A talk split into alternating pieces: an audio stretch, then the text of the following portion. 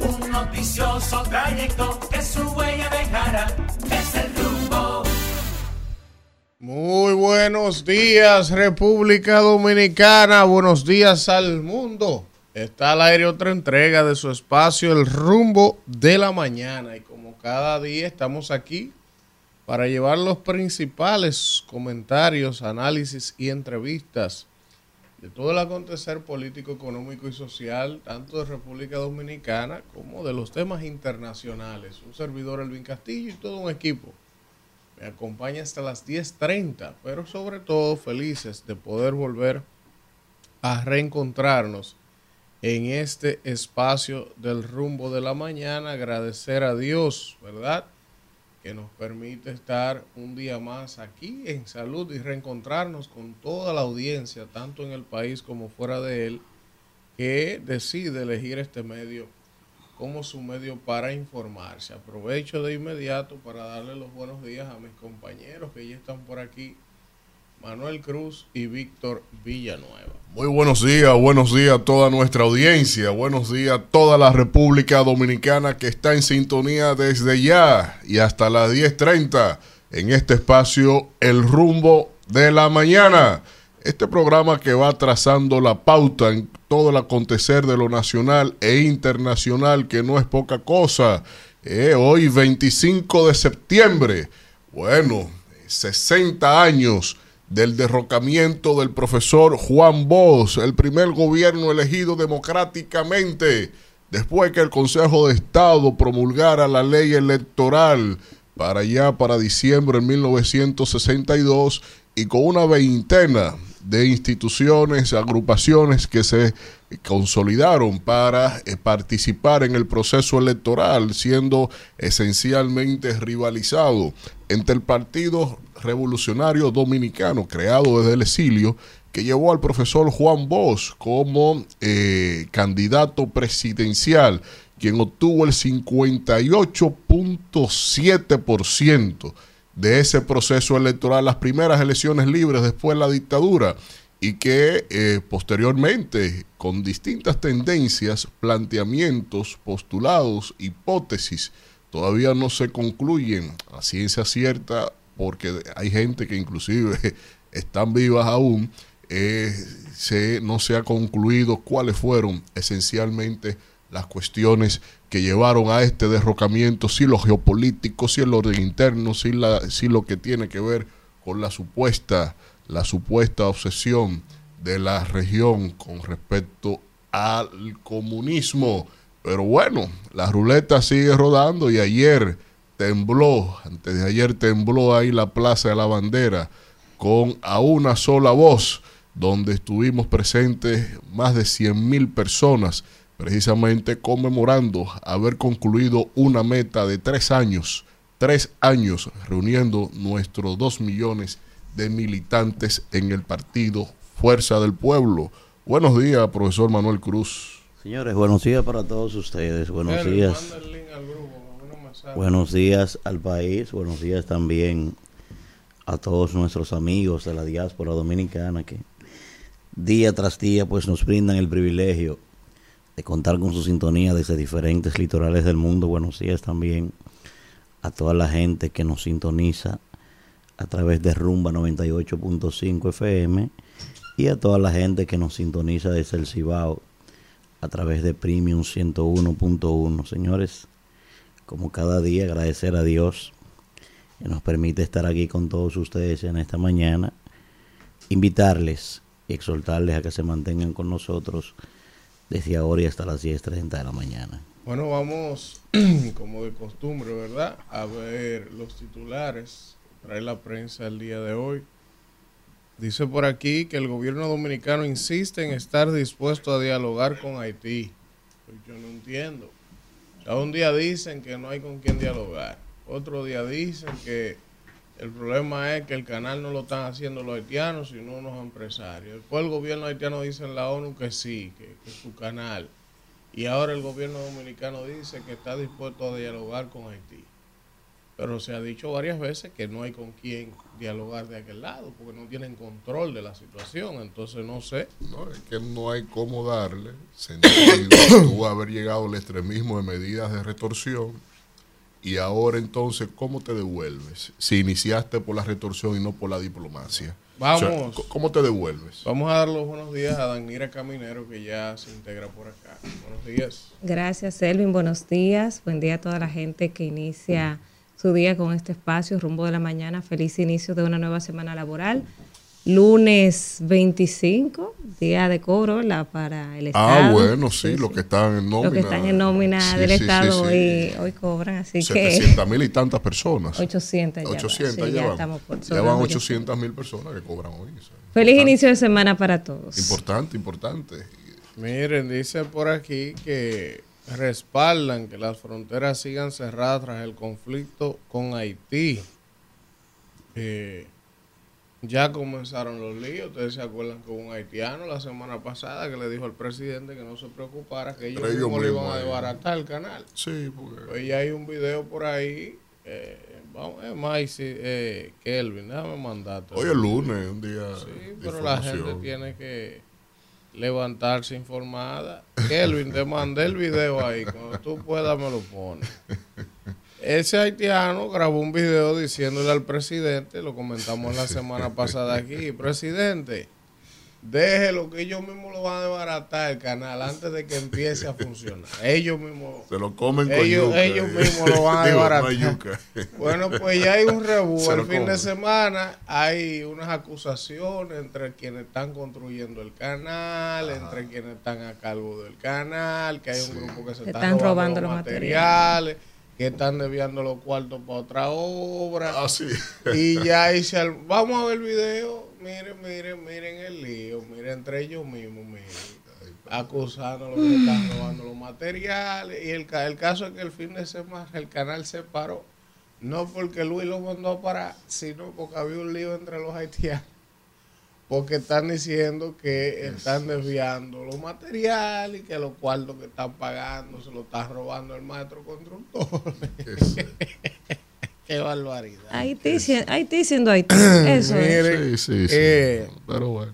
Dice por aquí también, dice por aquí también, vamos a ver. Esa lógica. Eh,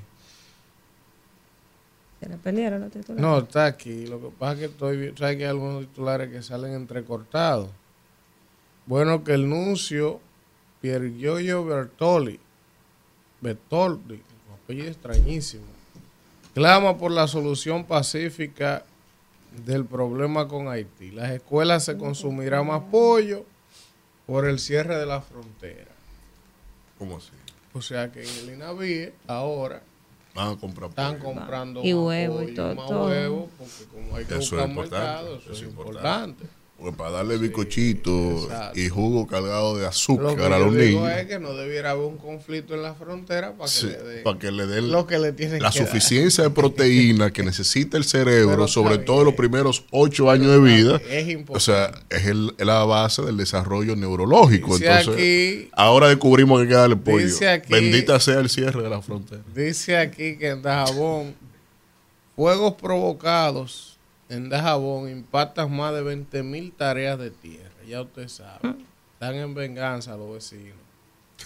Migración envió al Ministerio Público denuncia de una señora de nacionalidad haitiana que supuestamente habría sido violada en el Águila.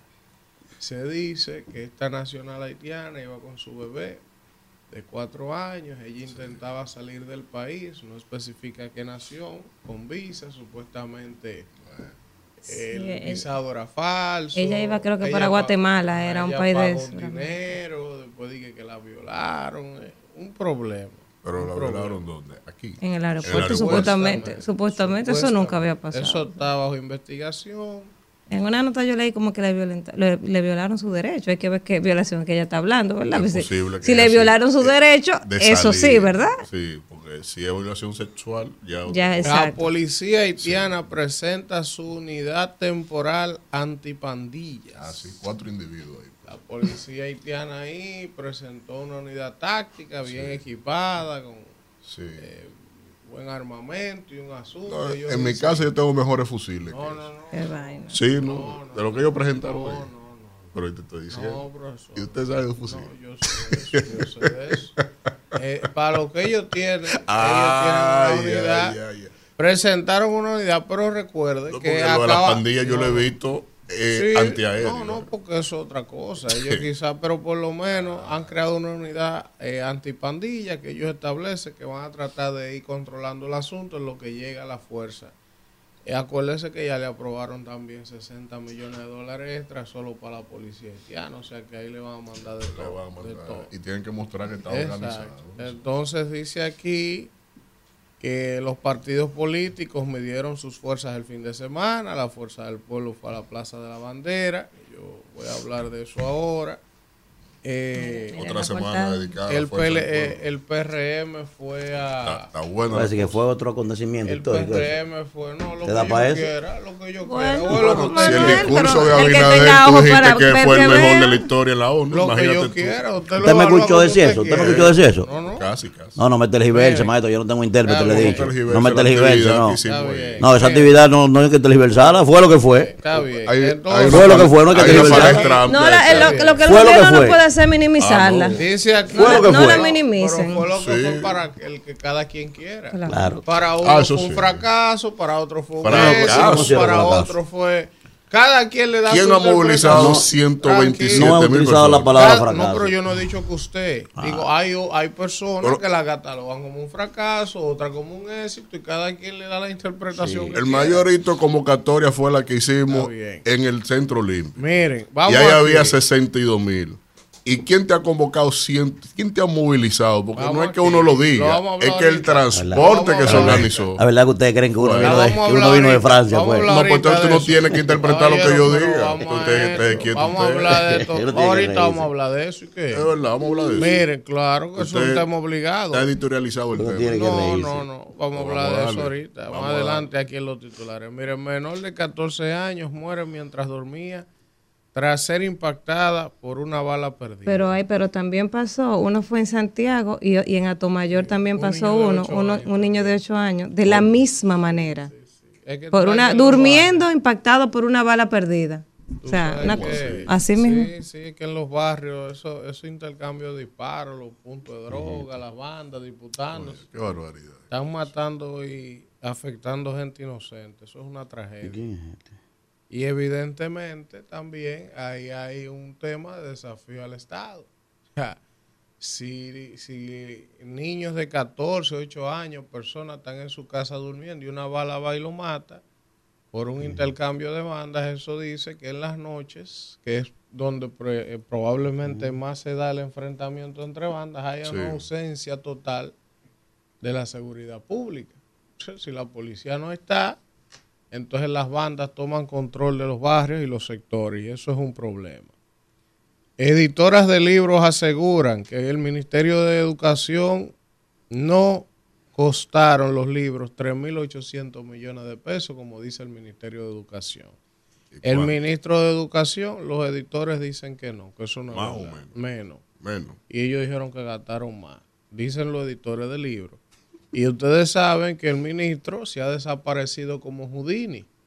¿O lo han desaparecido? Lo han desaparecido. Lo tienen para fuera. enfriarlo en un freezer. eso, no hay forma, eso no hay forma. en un freezer para enfriarlo. Esa es la técnica. o en una molde. Sí, pero ajá. Esa es la técnica. Bueno. Ustedes son unos especuladores grandes. Sí, ¿eh? especuladores. Ese señor está trabajando en la nueva película de cosas. De, de, de, Daniel de San 4. Está filmado. Él es el entrenador de Daniel San. Tú no puedes esperar que hagan el anuncio oficial ya usted le mató la primera. Ya usted tiene Cuando viene a ver Está entrenando a Daniel que ya está bueno prácticamente. Me iba a decir una cosa. Miren, la Silsarril sanciona a la clínica Vista del Jardín. Ay, ay, casi. ¿Cómo es? La clínica de allá. ¿Pero y por qué? Dije porque le estaba pidiendo unos depósitos a la gente, pero que todas las clínicas de este país hacen eso. Eh, yo no entiendo No, porque eso es... ¿Qué hace el país que va a No, porque ¿Quién es el dueño? no tiene ningún nivel de pegue. Cuando yo vi la noticia, yo dije, no, pero en serio. oye, y han hecho un escándalo. O sea, oye, la Silsarril ha mandado esa nota por todos lados. Oye, sí, sí. Silsarril sanciona Clínica Vista del Jardín por cobro indebido a pacientes que están en la seguridad social. Le oigan la noticia, a ver si eso no me hay. ¿Qué pasa? soy yo que estoy loco y esto. Le cobraron 70 mil pesos a un paciente por ingresarlo a cuidados intensivos y 170 mil pesos a otra paciente para internarla. Dicen ellos cuando nave tenían un básico o algo así. Me imagino, no, conozco el tema al detalle. Déjame ver si lo dice aquí. Eh, déjame ver. Yo lo que sé es que una, un negocio no puede dar servicio gratis. Eso Ahora. Bueno, el caso no es, No, porque eso es lo que yo digo. pero todas las clínicas aquí te cobran ellos no son depósito. Yo no entiendo esto, pero está bien. Lo importante es que si ellos lo hicieron y está mal, se empiece por algún lado. Ojalá que sigan. Que sigan en todas las clínicas haciendo eso. Al menos siete policías han muerto a manos de delincuentes en lo que va de mes.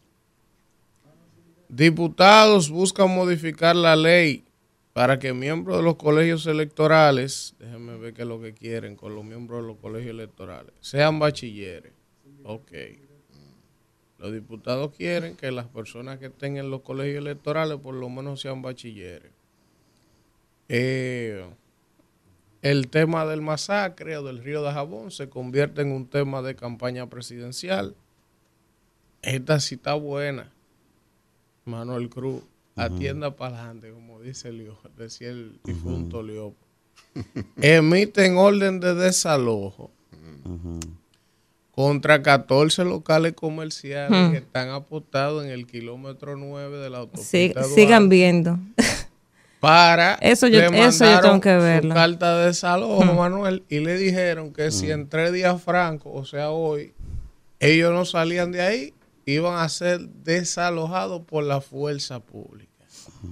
Eso es en la, en, la, en la isleta, en la cuchillita del 9. Tú sabes que están haciendo una ampliación del 9. y entonces ahí ah, hay unos amigos transportistas que hicieron sus paradas en un área verde, eliminaron el área verde, pero son paradas inmensas las que hay ahí. Nueve, nueve propietarios. Ahí hay, millones de pesos en construcción sobre un área verde, ¿verdad? Entonces, ellos lo que le están diciendo al Estado que ellos esperan que el gobierno le haga una oferta.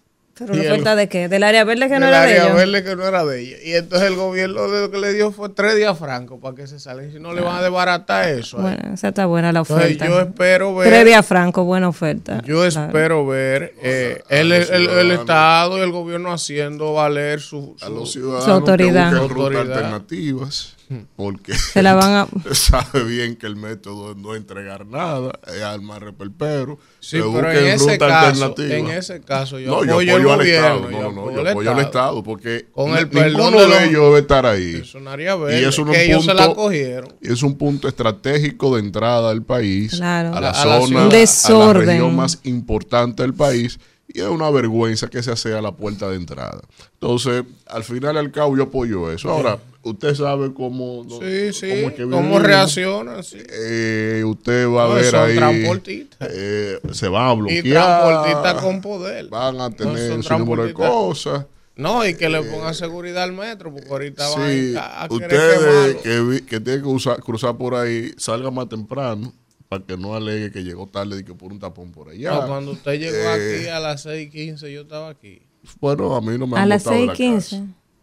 ¿Eh? A las 6:15, porque hombre, yo creo, bueno, que no, ah, no, no había colegio hoy.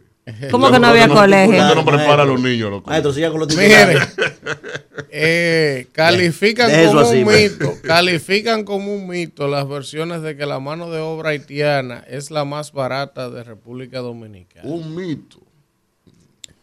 Monseñor Osoria deplora el haitiano te dice que si tú le das 200 te dice refugiados.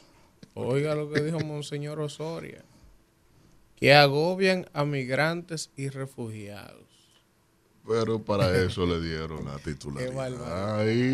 Usted no quería que la iglesia hablara, oiga lo Pero es para eso que le dieron los roles. Pero lo, lo de Ocolo fue para eso. El lío de desterrar todo lo que había de el López Rodríguez era es para Kelvin, mande el link.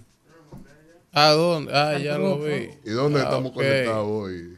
No, en el canal nuevo. Miren, eh, sigan regando la voz con el link nuevo y, y, y mantente Kelvin chequeando el viejo cuando lo habiliten para que hagamos una transmisión por eso. Mire, se le pasó esa al gobierno. Yo no sé si fue en toda la portada, pero yo el gobierno no dejo que, que la Ah, fuerza de pueblo me Dos veces van. yo no yo yo yo yo no dejo no dejo que la oposición me pague una coja. contraportada. Yo no lo hago. O sea, yo yo no lo permito gobierno, como estratega de comunicación. Pero usted, que es Claro, una no, estratega, pero líder. O sea, en la oposición, ah, que me saquen el lunes una mira, portada. Hoy, hoy supongamos que tú dirás, bueno, ellos hicieron su actividad el sábado, y eso lo habían hecho con tiempo para tener. No, hay, miles de formas. El que está en el gobierno tiene el poder y tiene los Pero, cuartos. pero hoy Tiene ni la siquiera es tan grave. La otra vez que la Fuerza del Pueblo le hizo eso a ellos fue el día que. Luis fue a inaugurar el metro en los Alcarrizos.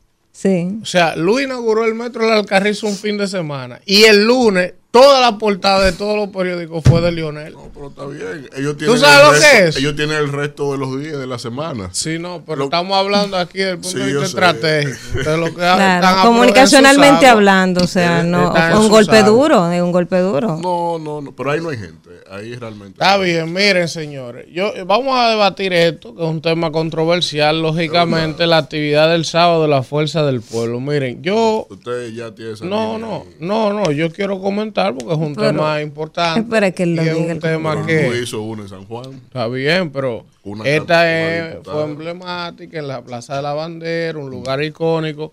Yo le voy a decir mi opinión de la actividad del sábado. ¿Y ese Para mí, no, no, no, ese no es mi comentario. Miren, para mí fue una gran actividad política, una concentración importante. Y quien decida minimizarla, como he visto mucha gente del gobierno, incluso gente afín al gobierno, los vinchos, eh, muchísima gente Oye, del Vi- gobierno. Vi- Vinicito hasta le pagó una publicidad a Sí, un tuit. exacto. Sí, Pero yo digo lo siguiente, Ay, si, si políticamente fue una actividad insignificante, ¿por qué atacarla? Porque, por ejemplo, el presidente estaba en San Cristóbal el sábado y yo no veo a nadie de la Fuerza del Pueblo diciendo que no había gente. O Abel hizo una caravana en la 17 y yo no veo a la oposición, a los contrarios diciendo que fue mala. O sea, cuando tú ves que desde el gobierno están preocupados por enrostrar y atacar la actividad, te dice que eso denota un poco o de inexperiencia o de preocupación. Porque yo reitero, el que piense o quiera comparar la actividad del sábado de la Fuerza del Pueblo con la aglomeración que hubo en febrero del 2020 no es más que un tarado. Porque lo que pasó en febrero del 2020 fue una movilización social donde confluyeron todos los partidos, todos los sectores ricos, pobres, comerciantes, pela, pela, pela, pela china, eh, eh, rico, empresario. Ahí fue todo el mundo en un sentimiento Vestido de negro. eh, vestido de negro. Entonces es y incomparable. Es incomparable tú comparar la actividad de febrero del 20 con esta. Ahora, ahí había mucha gente. Y también se dice, porque yo no puedo afirmarlo, porque yo ni estuve ahí, pero lo que he escuchado es que supuestamente, ustedes saben que la Secretaría de la Fuerza Armada está al frente El Ministerio de Defensa. el Ministerio de Defensa y que en el momento que ellos quisieron subir unos drones, cuando había más gente, que fue No, entre las ellos- 4 y las 5 de la Ellos tarde. no le dieron autorización No le dieron a usar autorización. drones, pero entonces, sin embargo, hubo un dron a la una de la tarde Exacto. Sí. que era del Ministerio de Defensa que estaba grabando y entonces Y- y filtraron esa foto. DNI, porque no eran de nosotros, que estaban en los techos de algunas instituciones públicas haciendo fotos y videos. Cuando Leonel empezó a hablar, metieron un helicóptero a cruzar frente a frente por encima de él. No tumbaron las señales 4G de todos los celulares, todo el que estaba ahí, para que no pasaran los videos por las redes sociales.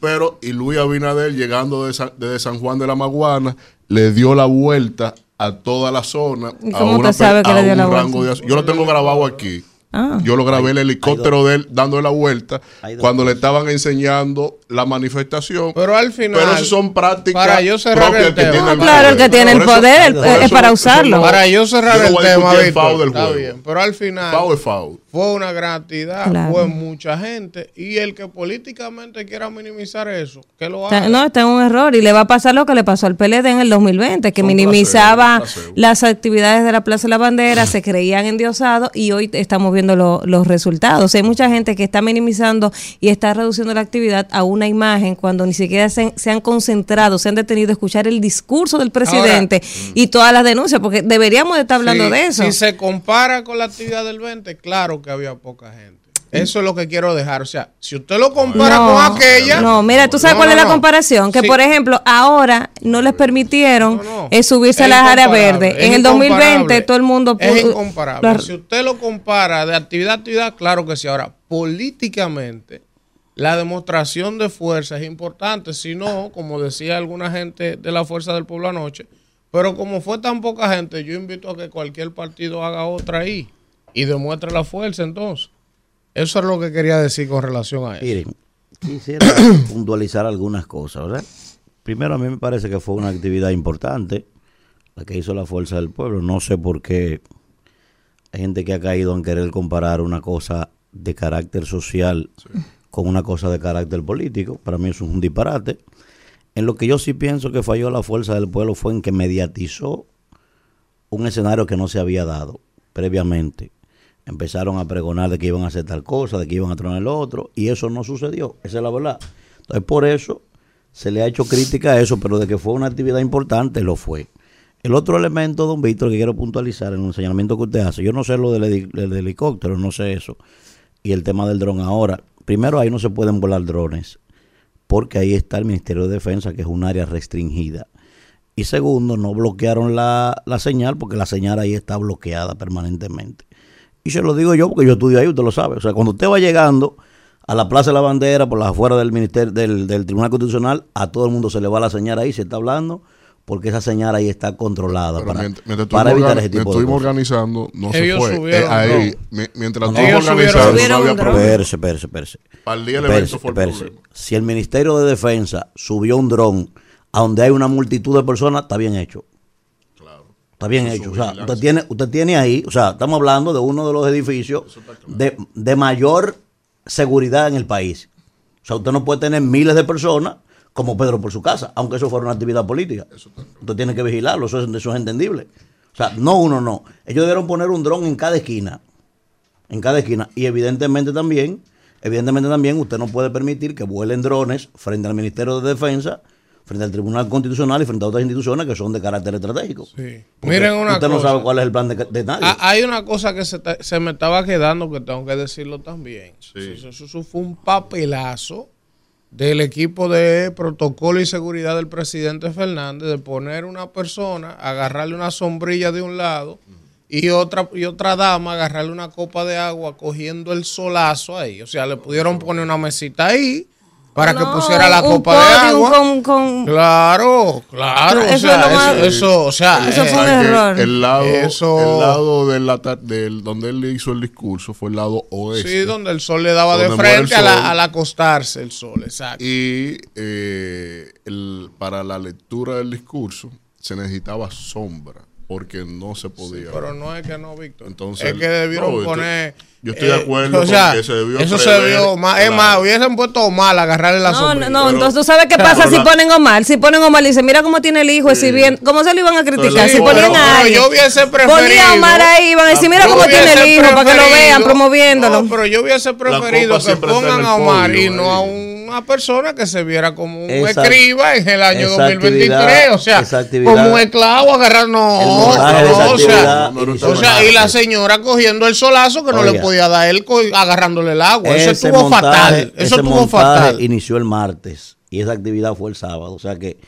el que organizó eso de protocolo claramente se debe haber dado cuenta que ahí daba el sol. O sea, eso no puede ser una diga, ah, no, que le dio el sol y bajó. No, no, no. Eso se montó el martes, empezó a montarse Eso fue un error. que de quien lo haya decidido. Eso. fue un error de quien lo haya decidido, porque así como uno pondera lo bueno, lo malo. O sea, de una vez le subieron tres fotos, una de Bukele y una de Obama, y yo mismo agarrando su sombrilla. Sí, pero sí, pero no, pero, pero, pero, pero bien, no es lo mismo. Pero que no es lo mismo, ¿por qué?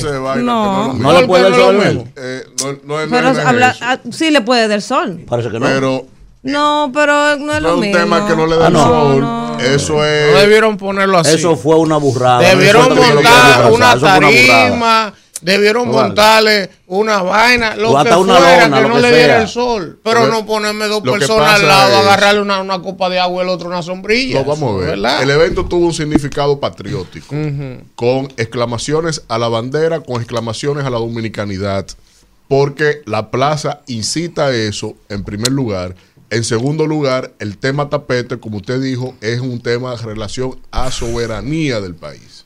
Entonces, por eso usted vio que quienes le acompañaron, lo que pasa es que ellos se movieron un momento dado, estuvo alguien de seguridad y luego vino, vinieron las personas que estaban contempladas para que estuvieran ahí. Entonces, un problema desde ese ángulo, sobre todo para la prensa, que le generó mucho inconveniente a la prensa tomar el ángulo con el tema de la sombrilla, era que en un momento dado ahí no se podía colocar teleprompter y se utilizó entonces el discurso, las anotaciones, porque el discurso del presidente. eso que tú no estás explicando, Víctor, no te estoy hablando. Nada que ver con, con la crítica. o sea, la crítica. que alguien puede decir lo que yo estoy revelando en otro espacio, pues está bien. Pero pues no te meten en ese le tema porque es un tema. hay críticas que son constructivas. Pero yo no le estoy negando. está por ejemplo, por ejemplo, si hubiesen hecho lo mismo que hicieron en vez de al oeste hacia el este, que ya el sol estaba acostado. Es que hacia el este tú tienes el túnel de que pasa por la Luperón. No podíamos montarla desde ese ángulo. El túnelcito que pasa por ahí. Ah, o sea, tú no podías, no se podía montar por ese ángulo. Tenía que ser en el este para que tampoco dijera que la foto de frente eh, se ve un, un, lado cojo y otro lado. No, no. Desde el oeste era el ángulo. Obligatoriamente. O debieron buscar que la señora no estuviera cogiendo esa copa de agua con ese solazo. La copa de agua la, tomó ella por su propia vocación. Ah, porque no había nadie que le dijera que le podía hacer le, le, le, podía hacer una. O sea, no debió estar ahí. Oye, está eso está en el podio. Buenos días, Alfredo de la Cruz. Ah, pues yo no puedo poner a la Claro que sí, pero que. Ah, pues ya usted me cortó la palabra. Eso no es su comentario de hoy. No, usted me interrumpió y me cortó la palabra. Hablamos, hay que dar los buenos días. Le estoy rompiendo la línea. Bienaventurados los pacificadores. Usted tiene su comentario entero para hablar de esa actividad y pasar todas las imágenes que usted quiera.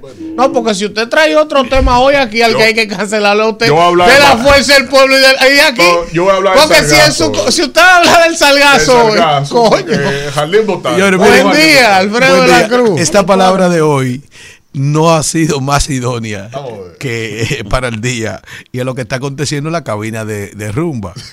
Bienaventurados los pacificadores, porque ellos serán llamados hijos de Dios. Yo soy la pacificadora. Eso es San Mateo capítulo 5 y el, el versículo 9. Señores, buen día a todos los dominicanos de aquí y de allá. Más fácil le gana a usted una discusión a doña Nilsa encontrarle un error a la vuelta del pueblo. Vámonos, vámonos, vámonos, vámonos. Rumbo de la mañana.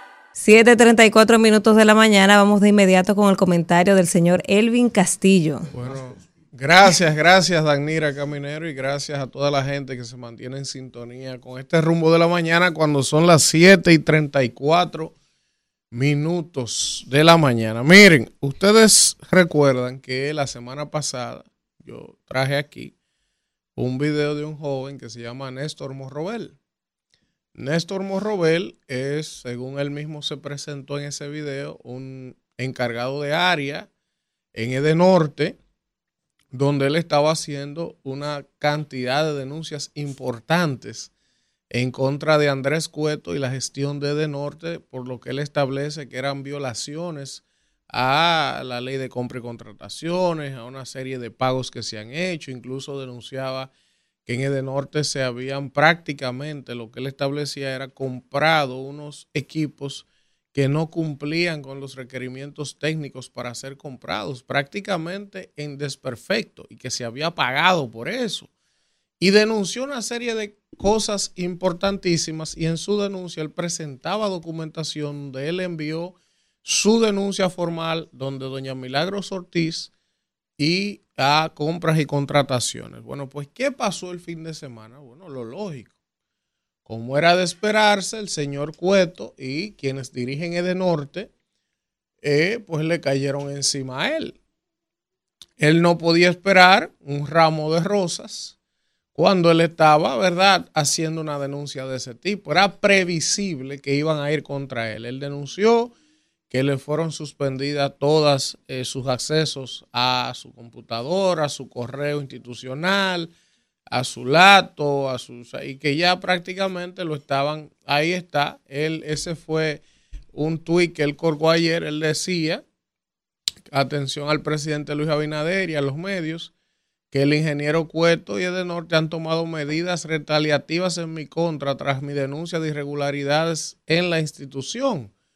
Eh, hay otro tuit también, hay otro tuit donde él explica qué específicamente fue lo que le hicieron. Bueno, pues ¿qué pasó ayer? El joven eh, ha dicho, mírenlo ahí, dice, han dado fotos a todo el personal de seguridad para que los mismos me impidan la entrada a la institución. Han bloqueado mi flota, mi laptop y mi correo electrónico. Y él ponía capturas demostrando lo que estaba diciendo. Pues, ¿qué pasó después de esta denuncia que el joven hace en las redes sociales ayer? Bueno, cogieron una foto de él y le pusieron un afiche de la fuerza del pueblo. Vamos a ver que lo tenemos por ahí. Lo tenemos por ahí y si, yo, si ustedes no lo tienen, yo se lo voy a mandar ahora porque esto es en vivo. Entonces, mírenlo aquí. Cogieron una foto del joven y le pusieron un montaje, pa, con las siglas y los colores de la fuerza del pueblo, como que él está aspirando a regidor.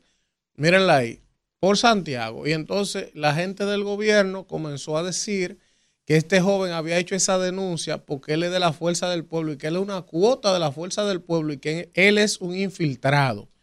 Eh, estaba diciendo gente incluso de Palacio Oiga lo que yo le estoy diciendo a ustedes, pero ustedes saben qué es lo más grave de todo esto, miren.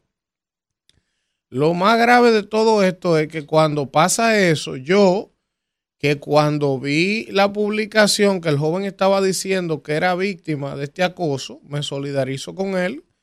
Como yo publiqué el video aquí, le estoy dando seguimiento al caso, pues cuelgo en mis redes sociales el tema de que él está siendo retaliado y perseguido.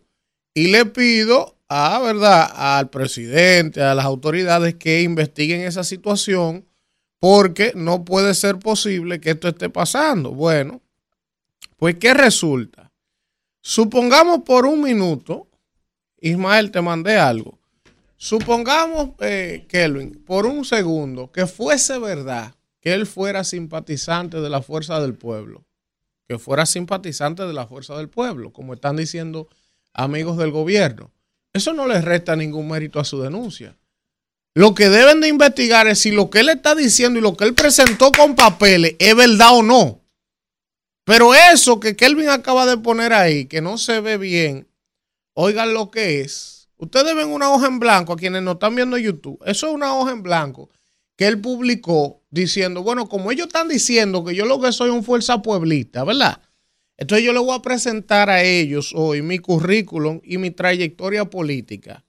Dice, año 2004, secretario de organización de la zona F, JRD. Año 2006, coordinador municipal de la Juventud de Jóvenes Universitarios. Director de la Juventud del Frente de Profesionales del municipio de Santiago. Director, vicepresidente provincial del Movimiento Estudiante de Ingeniería con Miguel en el 2008 miembro del movimiento de ingenieros con Miguel en el 2008, funcionario del, funcionario electoral del Club Juana Saltitopa en las elecciones presidenciales del 2008. Después siguió precandidato a diputado en la circunscripción 3, candidato a la presidencia municipal de la JRD en el 2013 al 2017, coordinador del sector juventud del sector externo, coordinador ejecutivo de la Juventud con Hipólito en el 2020 en el municipio de Santiago, coordinador de la Juventud de la región este del proyecto de Hipólito Mejía presidente, candidato a eh, la presidencia de la municipal de la JRD, mil posiciones, ustedes la ven ahí, toda en el PRD y en el PRM. Esa fue la respuesta que él le dio a quienes están difundiendo la imagen de que él hizo la denuncia porque él es miembro de la Fuerza del Pueblo. Después, un amigo que trabaja en Palacio, que me mandó el arte de él en la Fuerza del Pueblo y me dijo a mí que esa denuncia ya había sido aclarada y desmentida y me mandó un documento extenso que hizo de que eh, eh, creo que ética, desmontando lo que el joven denunció. No sé cómo tan rápido tenían una respuesta tan larga para una denuncia que debió investigarse, ¿verdad? Él me mandó la respuesta que Ética le dio supuestamente al joven y me mandó el arte de que él esté en la fuerza del pueblo. Cuando él me manda el arte, digo, no, pero si esto es verdad, que es un cuadro de la fuerza del pueblo, y hizo esa denuncia, entonces eso es cuestionable. Yo venía hoy a entrarle al muchacho, oye. Ah, pero después el muchacho publica esto que yo acabo de leer aquí. Y es su historial desde el 2004 hasta el 2020 en el PRD-PRM. Entonces, yo lo que pienso, y me dicen, no, tú verás que él va a terminar juramentándose en la fuerza del pueblo bueno, pero tiene que terminar en algún lado, si él es un joven, si tiene un trabajo político, si lo han maltratado, las razones que tengan, pero a mí no me importa, mira, si él se va del PRM o se queda. A mí no me importa si él lo está haciendo de manera intencionada o no. Lo que a mí me parece que por la gravedad de lo que él está denunciando con papeles, eso debe investigarse. Porque yo le voy a decir también una cosa a ustedes. Oye, ¿ustedes creen que ese muchacho es loco, siendo un profesional y ocupando una posición ejecutiva, para hacer una denuncia tan grave como es inventada? Hoy él no sabe lo que él le puede venir desde el poder en contra de él, si eso es falsificado, si eso es mentira. A él lo pueden someter por difamación, por mentir en contra de, de Norte y de Andrés Cueto y de generar todo este escándalo que le ha generado. Él puede ser sometido a la justicia también. Y ese muchacho no es un analfabeto. Yo no digo que él tenga razón. Yo lo que digo es que la discusión no debe dirigirse hacia ah, que él se va del partido, que él se fue, o que, no, no, no, no, no. Es que si lo que él denunció es real o es falso. Punto. Ya lo otro que adorne toda la situación a mí no me importa. Para mí es irrelevante. Él ha presentado su hoja de vida. Es un PRDista desde el 2004 hasta el día de hoy. Que mañana se vaya a la fuerza del pueblo, problema de él. Ahora, el debate no debe centrarse en eso. El debate debe centrarse en si la denuncia que él hizo es verdadera o es falsa y punto. Norte y el señor Cueto no han hablado. A mí me enviaron un documento que supuestamente habría sido una respuesta que le dio la, eh, la dirección de ética a las inquietudes del joven. Honestamente, yo comencé a leerlo, tenía como 40 páginas. Y mientras más leía, más me enredaba. Mientras más leía, más me enredaba. Entonces, Ojalá que eso se aclare. De entrada les digo que el joven va a estar con nosotros el miércoles aquí, eh, respondiendo todas estas inquietudes, que si él se fue para la fuerza, que si eso es un sabotaje de él, que si es verdad lo que él está diciendo, que si es mentira, que cuáles son las pruebas, aclarando esto. Porque se otra, una gente que está hablando la mentira no tiene el valor de salir a los medios de comunicación a hablar. ¿Tú me estás entendiendo? Yo le escribí anoche a él por Instagram privado que ni lo conozco. Digo, fulano, por favor, él ni me seguía. Tú puedes más escribirme por Instagram privado, eh, por, por, Twitter me escribió. Le dije, ¿tú estarías dispuesto a darnos una entrevista para que te cuestionemos sobre todo esto cuando usted diga, jefe? Entonces, el que habla así, con esa seguridad, no creo que sea una persona que esté inventando nada. Pero hasta ahí lo dejo, Isidro. Una visión. Regresamos en este rumbo de la mañana. Eso, es tener visión. Cuando, usted lo engaña, que quedó de ganarse algo había algo que hay que pagar también que se llama el lucro cesante. Vamos a hablar con, con, la gente. Buen día, ¿quién nos habla y de dónde? Barbaridad. Buenos días, equipo. Por fin pude conectar. Le habla el Kraken desde Pedernales. Adelante, Kraken. Por favor, necesito que me deje Selvis comunicarle unas ideas. Exprésese. desde el jueves intentando conectar. Miren, es con respecto a con la señorita Danira. No sé si hay algún problema con que yo sea directamente desde Pedernales. ¿En serio, amigo? simpatizante del, del PRM. Mire, Danira Yo fui nacido y criado aquí mismo en Pedernales. Ay, mi hijo, invierte tu llamada en otra cosa, que yo no tengo que ver dónde tú naciste, ni dónde tú vives. Eso no es nada. Yo entiendo. Lo único que quiero expresar es que yo solamente soy un simpatizante del PRM. A mí nadie me paga. Pues eso está bien. y como veo personas, por ejemplo, el monstruo de, de Manhattan, de New Jersey, que dan su video, yo entiendo que yo también puedo dar la mía. Sí, claro. Ahora, ¿por qué yo entiendo por qué soy un simpatizante del PRM? Bueno, eh, tenemos el mejor presidente que ha tenido la República Dominicana, nos ha dejado muy bien parados ante la ONU y sobre todo que yo no he visto que a Luis Abinader le están haciendo una concentración en la Plaza de la Bandera con una marcha de la impunidad. Tampoco he visto que lo estén acusando que están eh, eh, privatizando las sedes ni que sus funcionarios públicos también están teniendo sueldos de millones y millones de pesos. Bueno, ahí está. revisa eso. Buen día. ¿Quién nos habla y de dónde? Buen día, buen día. Luis Corporán de este lado, desde Yonkers, New York. Adelante, Luis, de Yonkers.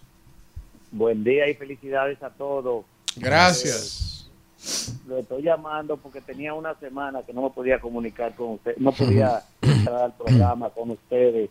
Parece que el programa tuvo problemas en YouTube. Sí, sí. Y hoy es que puedo, tuve que llamar a RCC y hoy fue que pude volver a comunicarme con ustedes. Tenía una semana eso eso me parecía como que la mujer mía me había dejado, me había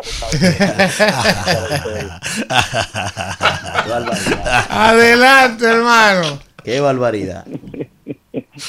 un placer, un placer por, poder volver a escucharlo. Y a, alábalo. Estamos en sintonía. Gracias, hermano. una nueva transmisión. Que él, que él creyó que, que, él se sentía como si la mujer lo había abandonado.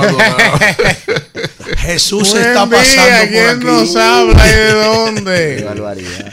Su hermanito. Rafael del Bronx. Víctor, mi hermano. Estamos ganados, Víctor. Estamos, ganados porque eh, eh, allí está ganado todo el mundo. Aquí nadie ha perdido. Yo nunca he visto un candidato, Rafael, que tú le preguntes que va a perder. Nuestro hermano Carlos Peña dice que se ve en la primera. O sea, que me van a matar. No, en serio. O sea, que me van a matar.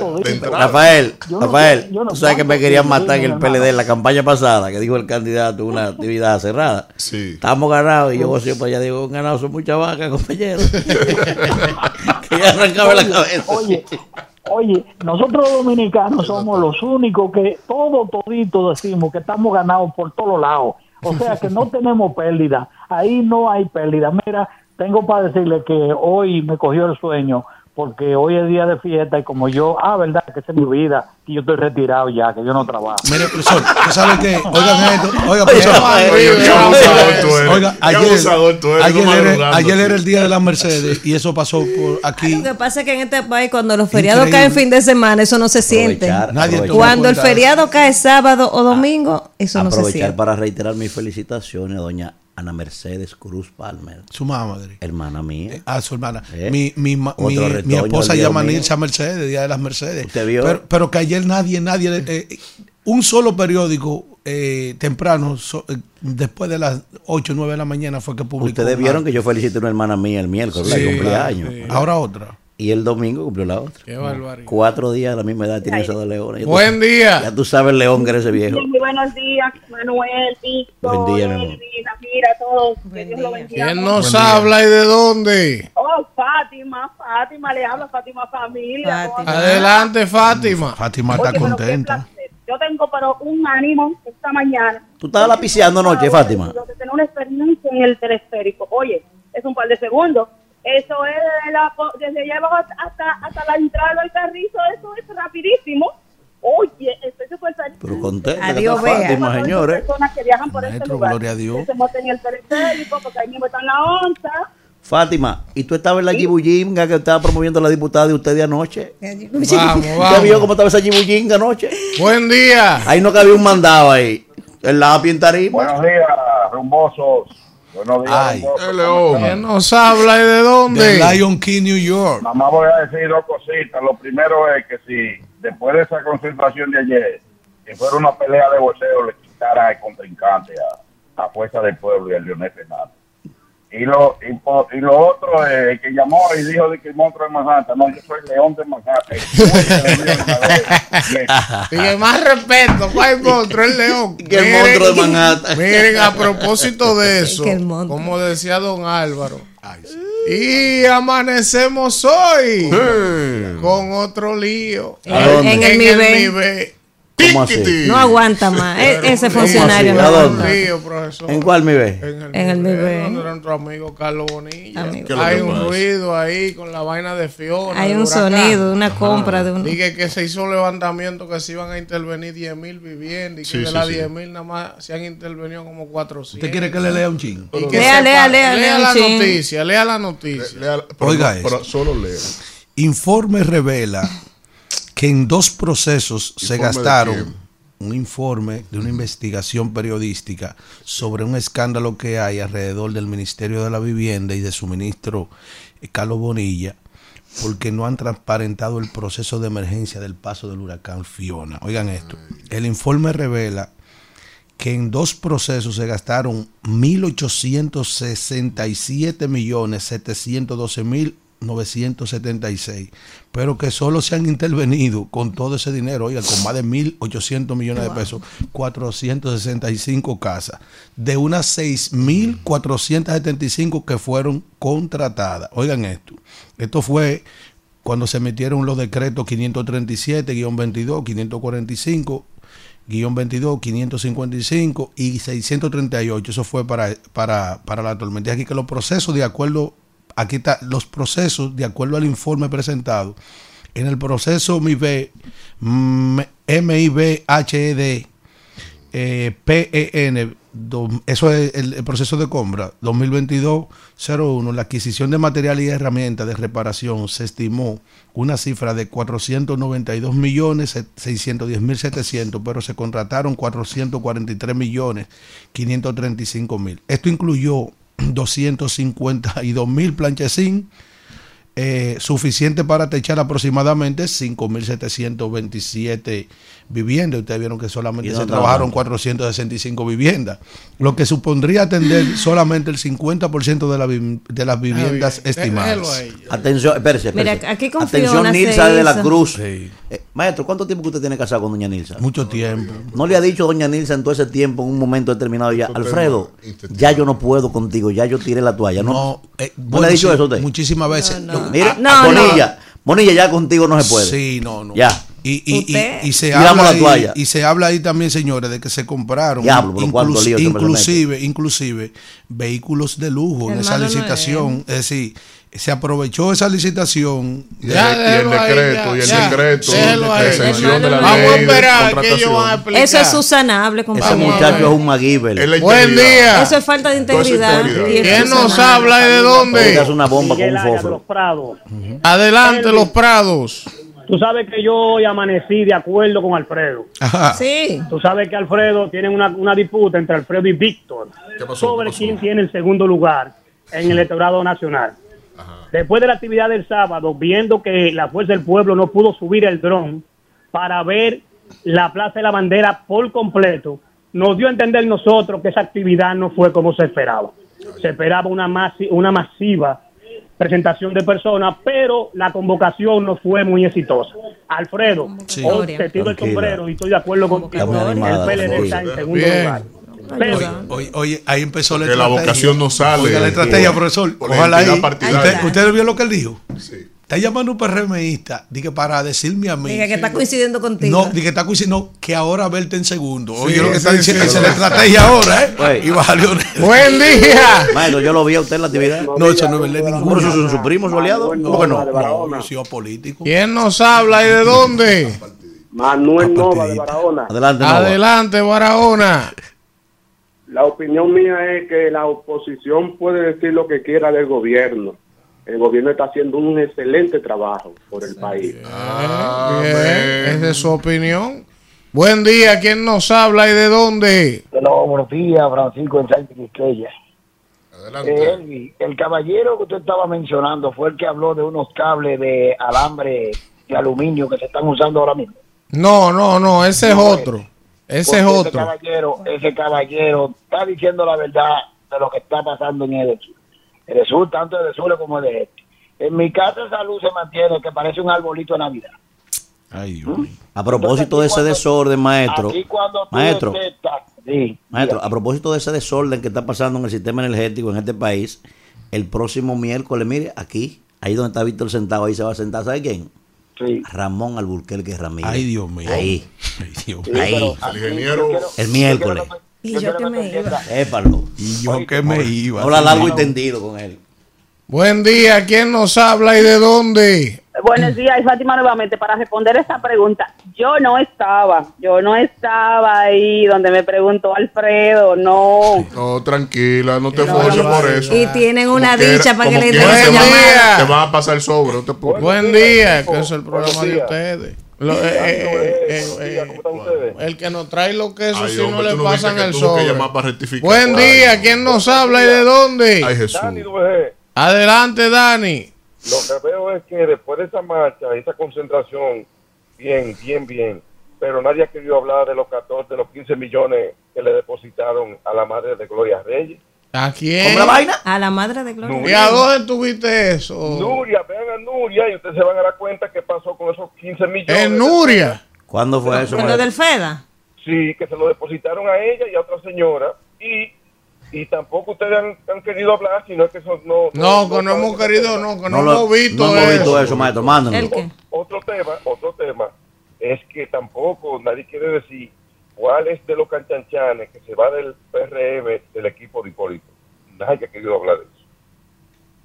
No entendí. Buen día, ¿quién nos habla y de dónde? Yo- Gary Brito de la Romana, Adelante, señor Garibrito. contento y gozoso por lo que pasó el sábado y felicitar a mi ¿Usted partido, estaba la ahí? Del Pueblo por la organización y dejaron la Plaza de la Bandera impecable. Ah, Eso hay que organizada. decirlo también. Eso está bien, eso está muy bien. Y no pusimos a la gente sobre la grama, que también era un tema de cuidado con respecto a eso. Para que está muy Limpiaron. que Buen día. sí que- Eso está muy bien. Ahora, ahora, ahora lo de Vinicito con Lionel. Oye, cosa- pero enfermo, una, no sé. No que- que ya- personal, es lo de Danilo. Lo de Vinicito Es una enfermedad, no, es una enfermedad. que Él yo no- pagó. que yo no he querido nunca referirme Víctor pagó esta publicidad de un tuit que hizo, pero una cosa enferma. Con lo, con lo bien que le está yendo, tiene que hacerlo, por lo menos. Tiene, es tiene, un diezmo, tiene. es un diezmo. O sea, que él paga publicidad un diezmo. La verdad que yo quisiera, la verdad que yo quisiera que. Leonel amaneciera con los cables cruzados hoy. Y diga, déjame darle la senaduría a este hombre del distrito. ¿A quién no? ¿A A quién? Dios no la coge, no la coge. Todo ese show por la candidatura, maestro. Ya y yo le apuesto que no ¿Y qué gana. vamos a hacer con Emilio? ¿Con quién, Emilio? Con- Emilio. Ecmidio. Con No, H, es su Emilio. integridad. Todo es integridad. Falta No. integridad. Oye, todo eso es falta de Ma- integridad. Oiga lo que le voy a decir. Porque eh, ellos eran de la sociedad y- civil. Y, él, ta- y, él, ta- y ese sí hablaba. No es de sociedad civil. Ese, ese hablaba Profesor, esos profesor. Fecales. vamos por el pueblo, el pueblo, yo- el yo pueblo. dije este fin de profesor, Oiga, él hablaba muchas veces fecales. Sí, mira. No, no, no, no, no. Yo dije este fin de semana eso, que aquí no va, aquí no, va. Él, él, cuando era la No, sociedad te- civil. tendente a, copro- a coprofilia. No, no, no. No, fecales. copro, hablaba copro. mucho. Diga copro, copro. No, no. Es mejor, sí. Pues, Adelante, Alfredo. Yo decía que este fin de semana, que con todos estos actos de corrupción que se están denunciando, porque son denuncias, aquí van a faltar eh, cárceles para el 2024 y pistas para correr. Y yo pienso algo más. Sí. El gobierno que gane aquí en República Dominicana las elecciones en el año 2024, si es de la oposición, debería emitir un decreto ese mismo día estableciendo en la en la en el en la en la dirección de migración un impedimento de salida de todos los funcionarios del pasado gobierno. Ahí tenemos las Alfredo, parras. usted, usted que siempre dice que tiene unos satélites, que usted tiene unos calderos puestos en su casa, que le llega una A que nadie pueda salir de aquí, Eh, ni por la frontera ni vestido de mujer, todo el mundo aquí. Alfredo, Alfredo, Alfredo. Coño. Que así que Alfredo. salen ellos. Como decía un primo que salen mío. Eso es como Así decía un primo. decreto. Como decía un primo se juramentó, se juramentó, coño, en la mañana, Ay, cuidado, impedimento no, no, no. de salida Sí, a todo el que funcionario Alfredo. Sí, de San este del gobierno que va saliendo. Alfredo, Sí, mire. Alfredo, usted Ay, dice que tiene unos satélites en su casa, que tiene unos calderos. Yo para- siempre sí. Para que le llegue cosas. Sí, sí, vivo calibrando algunos. Es verdad que uno que escribe por Twitter dice que no puede beber vino. ¿Que no puede qué? Profesor, No puede que Eh, la siguiente La gente, llamada. la Dele gente. ahí, dele el dedo, dele el dedo. Buen día, ¿quién nos habla de dónde? como voceaba Gripino. Buenos días. ¿Quién nos habla y de dónde?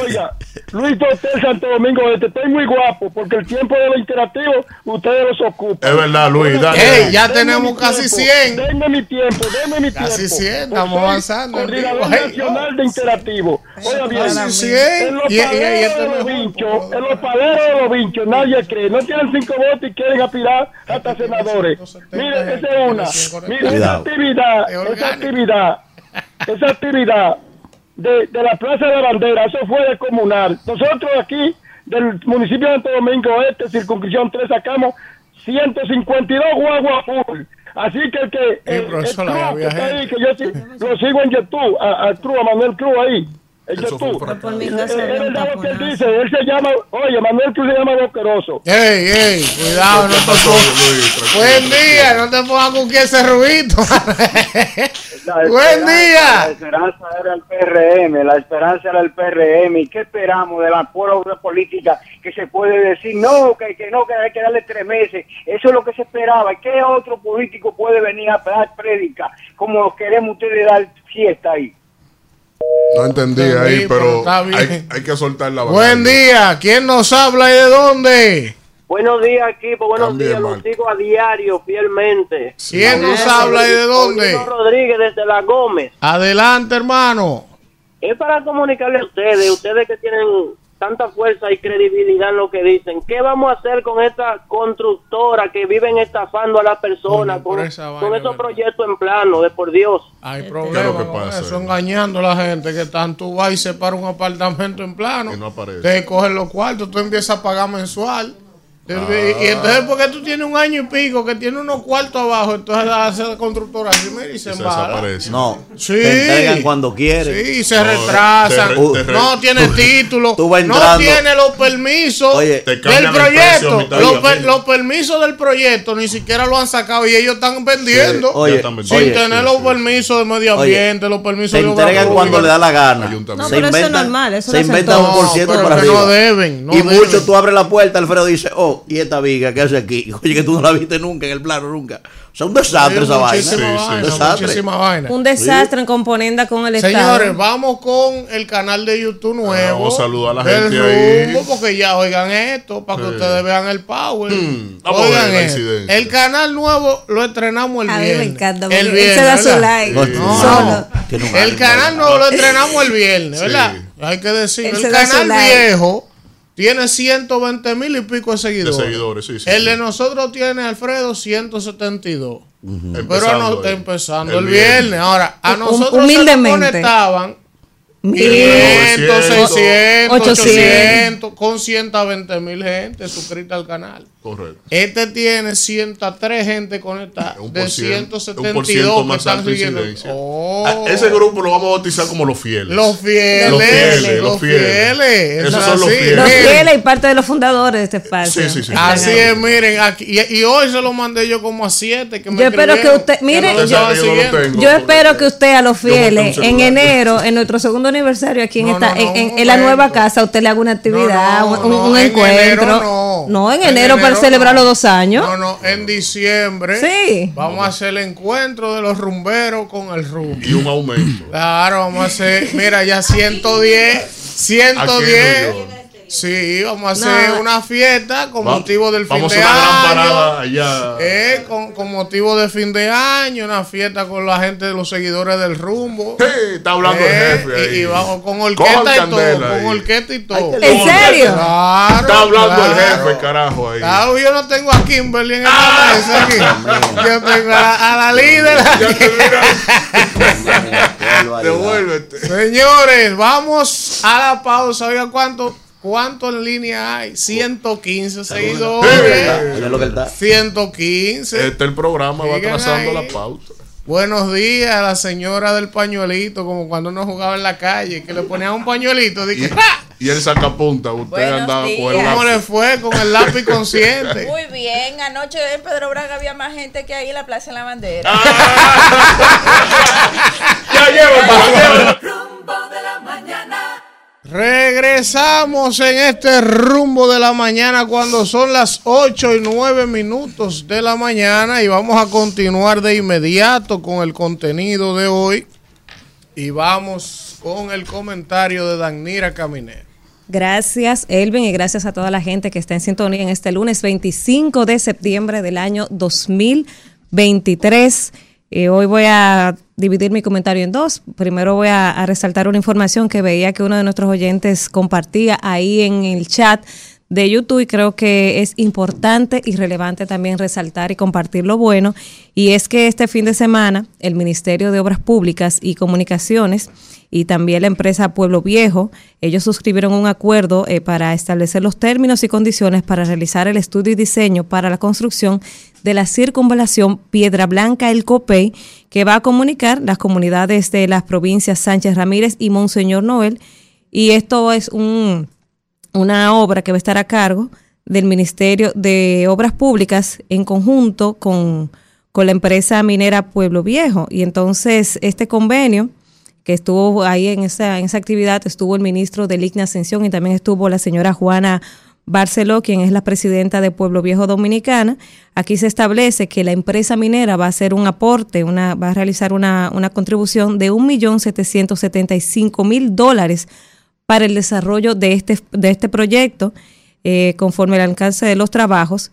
Y hay que decir que ahí el ministro eh, del ICNE dijo en la firma del convenio que esto se va a traducir en una parte importante, en una solución que hace tiempo se estaba pidiendo para estas comunidades, no solo para las provincias de Sánchez Ramírez y Monseñor Noel, sino también para toda la región del Nordeste, eh, con la construcción de la vía de esta circunvalación que tendrá una longitud de 11.8 kilómetros. Así que enhorabuena para este convenio y hay que resaltar esta, esta alianza público-privada, por decirlo así, porque es algo, una obra que va a hacer el Estado con el apoyo económico de esta empresa privada eh, Pueblo Viejo Dominicana. Así que qué bueno para estas comunidades que van a ser impactadas de manera positiva por la firma de este convenio entre el Ministerio de Obras Públicas y la empresa Pueblo Viejo Dominicana. Eso por un lado quería resaltarlo. Por otro lado, le mandé ahí a producción eh, una portada de un periódico, del periódico Listín Diario, que ayer domingo, su edición de ayer domingo, podríamos decir que se hizo viral porque vi que mucha gente le estaba replicando en las redes sociales. Miren ahí.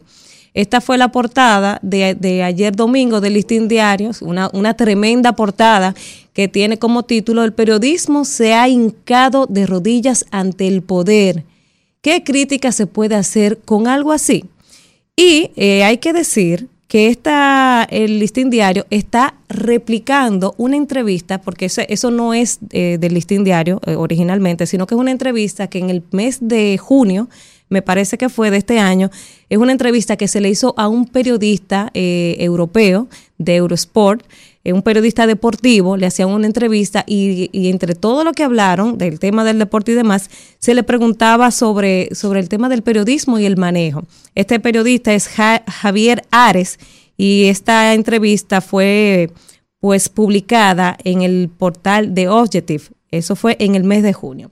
Yo leí, tuve la oportunidad de leer porque mucha gente eh, pues compartió la portada y hacía un símil de lo que está pasando actualmente con la República Dominicana y yo por esto quise como compartirlo con ustedes y hacer una pequeña reflexión en estos tiempos donde lamentablemente eh, queda poco del periodismo ético y serio.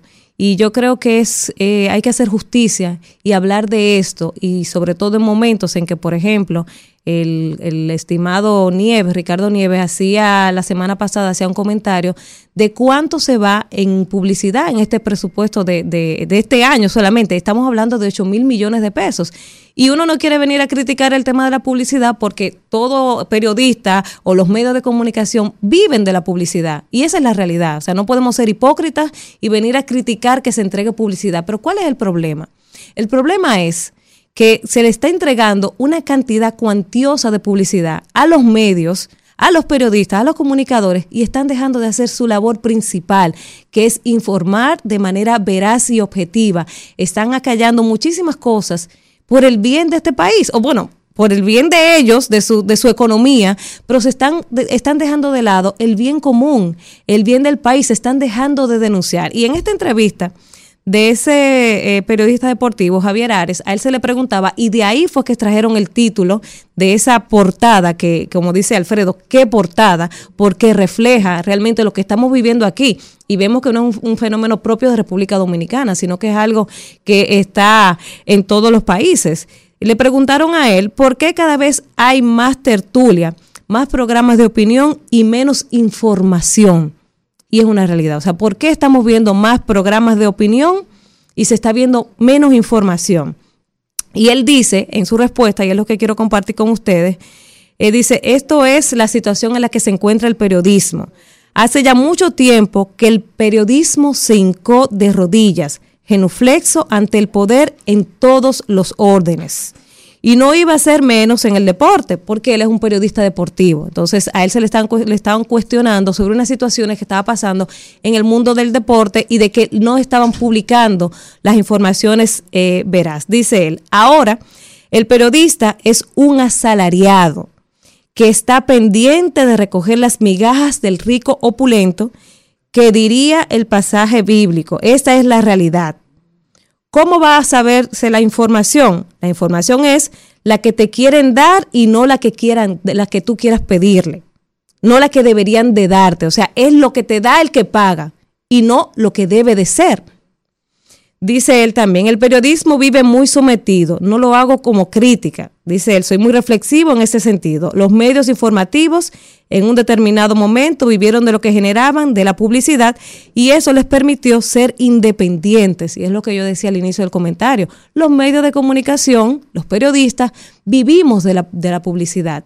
Pero esto no puede hacer, señores, que dejemos de ser veraces y objetivos porque se supone que cuando usted estudia esta carrera tan bonita que es el periodismo, usted lo hace con un fin de informar, pero de informar la verdad, no lo que les conviene a un grupito.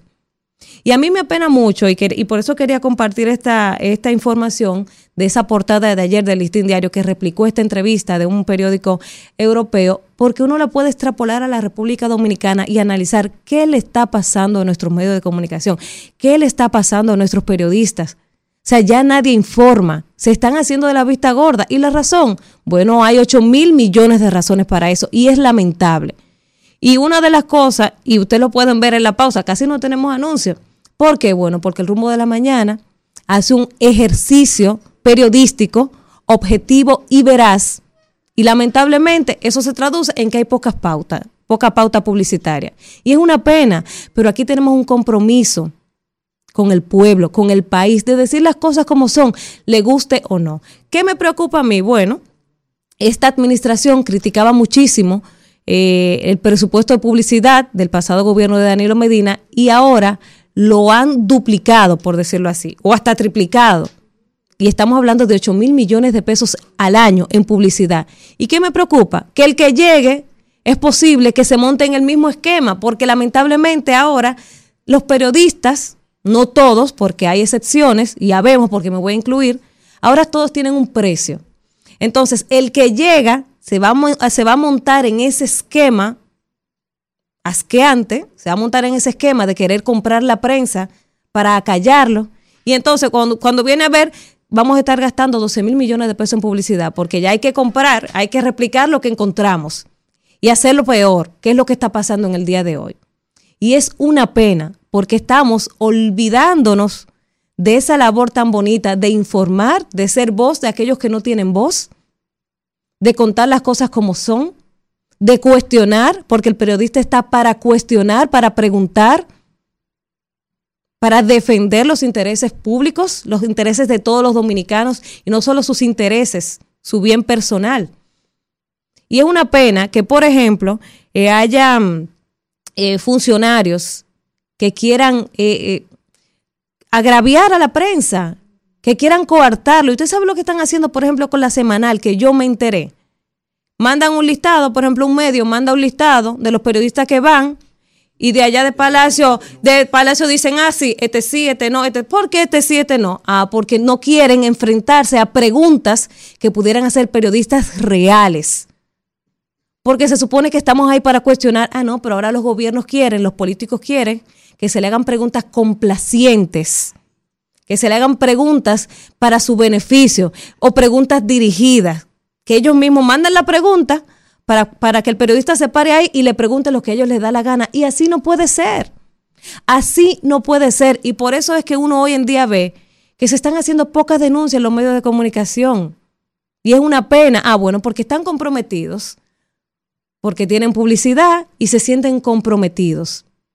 Y de verdad que yo creo que tenemos que reflexionar los periodistas que un día eh, decidieron estudiar esta carrera tan bonita para, para hacer voz de aquellos que no tienen voz y hoy han decidido estar del otro lado, que se han prestado eh, a ser serviles de los políticos, de los gobiernos, y no de este, porque eso es una práctica vieja, pero según va pasando el tiempo, es peor y es más asqueante. Y yo espero que el que llegue en el 2024, o si estos se quedan, de verdad que empiecen a desmontar esa práctica porque eso asquea. Lo que está pasando con los medios de comunicación, señores, da asco. Están acallando muchísimas cosas, están haciendo mutis de muchísimas cosas que están pasando en este país, que es en detrimento de nosotros y de las generaciones que están por venir. Entonces creo que es una reflexión válida que hay que hacer a propósito de esa portada, de esa tremenda portada que publicó ayer el periódico El Listín Diario. Rumbo de la mañana. Bien, 8.21 minutos. Continuamos en este rumbo de la mañana y seguimos con los comentarios. Y es el turno del profesor Manuel Cruz. Señores, gracias a toda la gente, ¿verdad? Que día tras día, pues, nos brinda el privilegio de buscar nuestros comentarios. Miren, quisiera referirme a la situación de la problemática haitiana que ha tomado otro rumbo a partir de que el primer ministro haitiano, el señor Ariel Henry, pues manifestó ya lo que habíamos advertido, lo hizo en su discurso en el seno de la Asamblea General de las Naciones Unidas. Habíamos advertido de que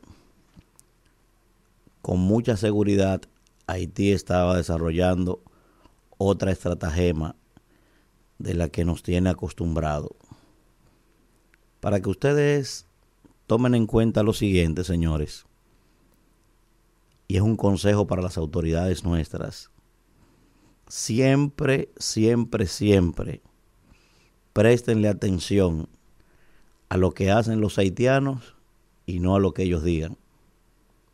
Siempre usted hace una retrospectiva y usted analiza la historia de este país y de su dirigencia política y ustedes se van a dar cuenta que todo el tiempo esta gente hace una cosa y dice otra. Por eso me atreví a decir con tiempo que en ese canal sí estaba metido el gobierno, a pesar de que nos vendieron una estratagema de que eso eran empresarios privados.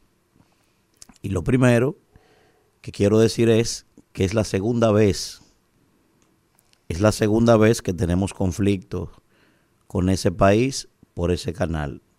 Ya pasó en 1901. En esa ocasión no era un canal, sino una zanja, empezaron a hacer. Y Horacio Vázquez, ¿verdad? Que había asumido como interino, tuvo que mandar mil militares para la frontera. Después de un proceso de diálogo, pues obtemperaron y posteriormente esa misma estratagema la utilizaron también entre el 31 y el 34, cuando se cogieron un viaje de tierra y se robaron un viaje de ganado, que todo eso eran empresarios y personas también, y eran ellos mismos. Después tuvimos que cederle ese terreno para firmar con ellos el protocolo en el 36. O sea, este pueblo está acostumbrado a eso.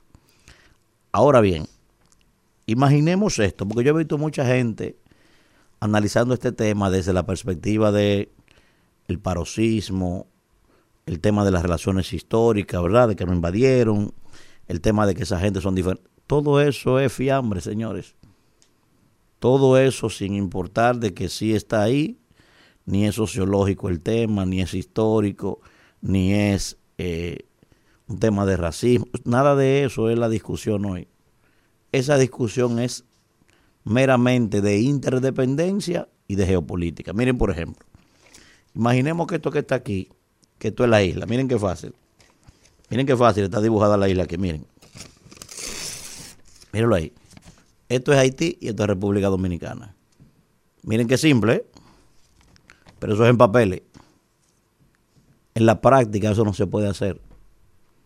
Usted no puede coger una tijera y coger para la frontera, miren, y, cortar la parte oeste de la isla y quedarnos y separarnos. Eso no puede ser.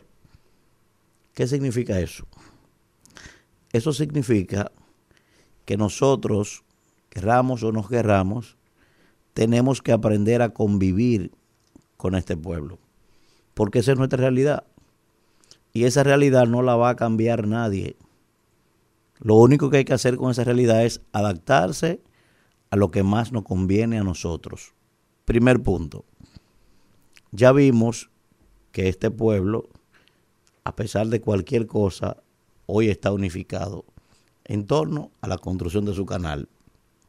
Y uno se pregunta entonces, ¿cómo es posible que un pueblo de analfabetos, muriéndose de hambre, muriéndose de muchísimas enfermedades, que no tiene ni siquiera agua, que no tiene de nada, que eso es tierra nullius, ¿cómo ese pueblo puede inmediatamente para defender sus intereses unificarse, aún teniendo diferencias, y República Dominicana, un país más avanzado que ellos, con muchísimo, no puede hacer eso, no se entiende eso.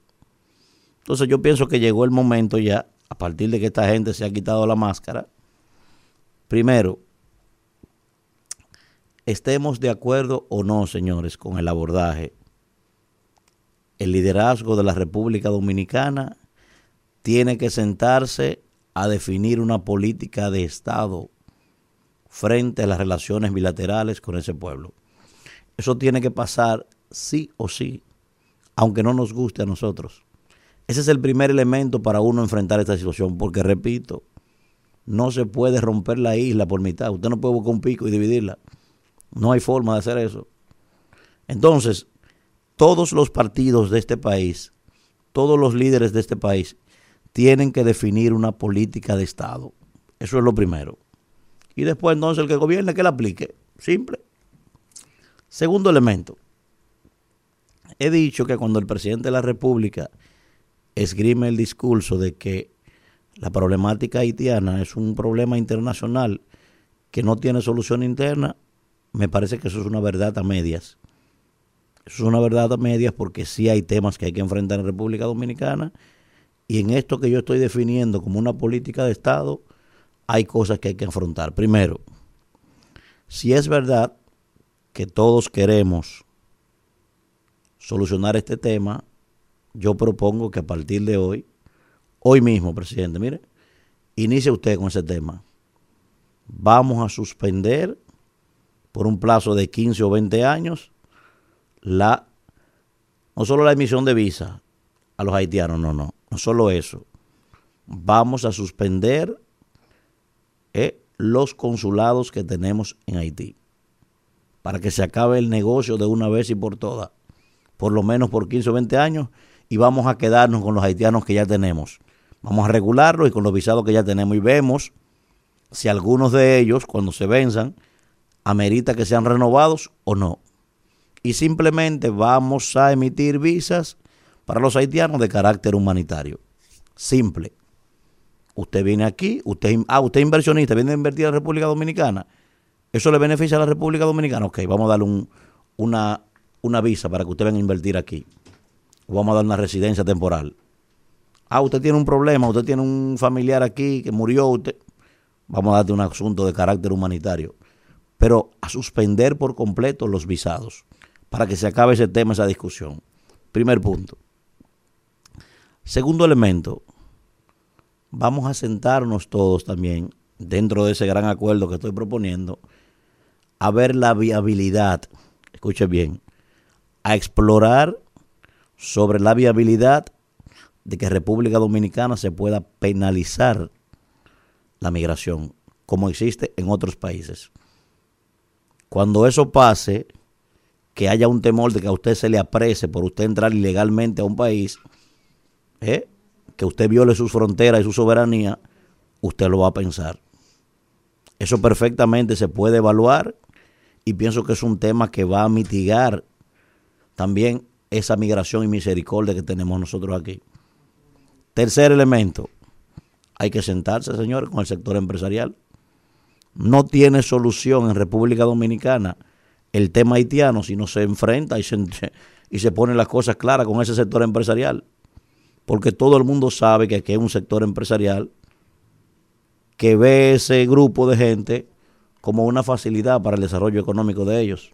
O sea, usted no puede tener empleados que no le están pagando seguridad social, que no tienen vacaciones, que no tienen... Usted sabe lo que significa eso. Entonces, ese elemento es un elemento que da caldo de cultivo para nosotros ser desacreditados a nivel internacional. Un cuarto elemento, y no menos importante, lo señalaba Daniel aquí la semana pasada. O sea, el Ministerio de Relaciones Exteriores, miren, hoy mismo, ayer me mandaron un artículo que salió en Colombia, publicado en Colombia, acabando con nosotros, que somos racistas, que somos colonizadores, que somos de todo. Entonces, el Ministerio de Relaciones Exteriores tiene que empezar a ver eso, invertir una gran cantidad de recursos para empezar a montar campañas. Y no este Ministerio de Relaciones Exteriores, no. El que venga, porque este país va a continuar. Para empezar a montar campañas eh, y visibilizar, señores, cómo es que vivimos los dominicanos con el pueblo haitiano aquí en este país. Empezar a presentarle al mundo cómo los haitianos cuidan a nuestros hijos, cómo los haitianos son los que cuidan nuestras propiedades, cómo los haitianos son los que están en nuestra parada de motores, cómo los haitianos son los que producen nuestros alimentos. Todo eso hay que empezarlo a hacer. Y cómo el pueblo dominicano ha sido solidario constantemente con ese pueblo. Porque si eso no pasa, entonces lo único que se va a ver en el exterior es que nosotros somos los colonizadores del siglo XXI, cuando eso no es así. Entonces hay que invertir recursos en una campaña estratégica de comunicación en el exterior, sobre todo en los países donde se nos ha cuestionado a nosotros. Hay que comenzar a diseñar un plan porque, repito, la isla no se puede partir por mitad.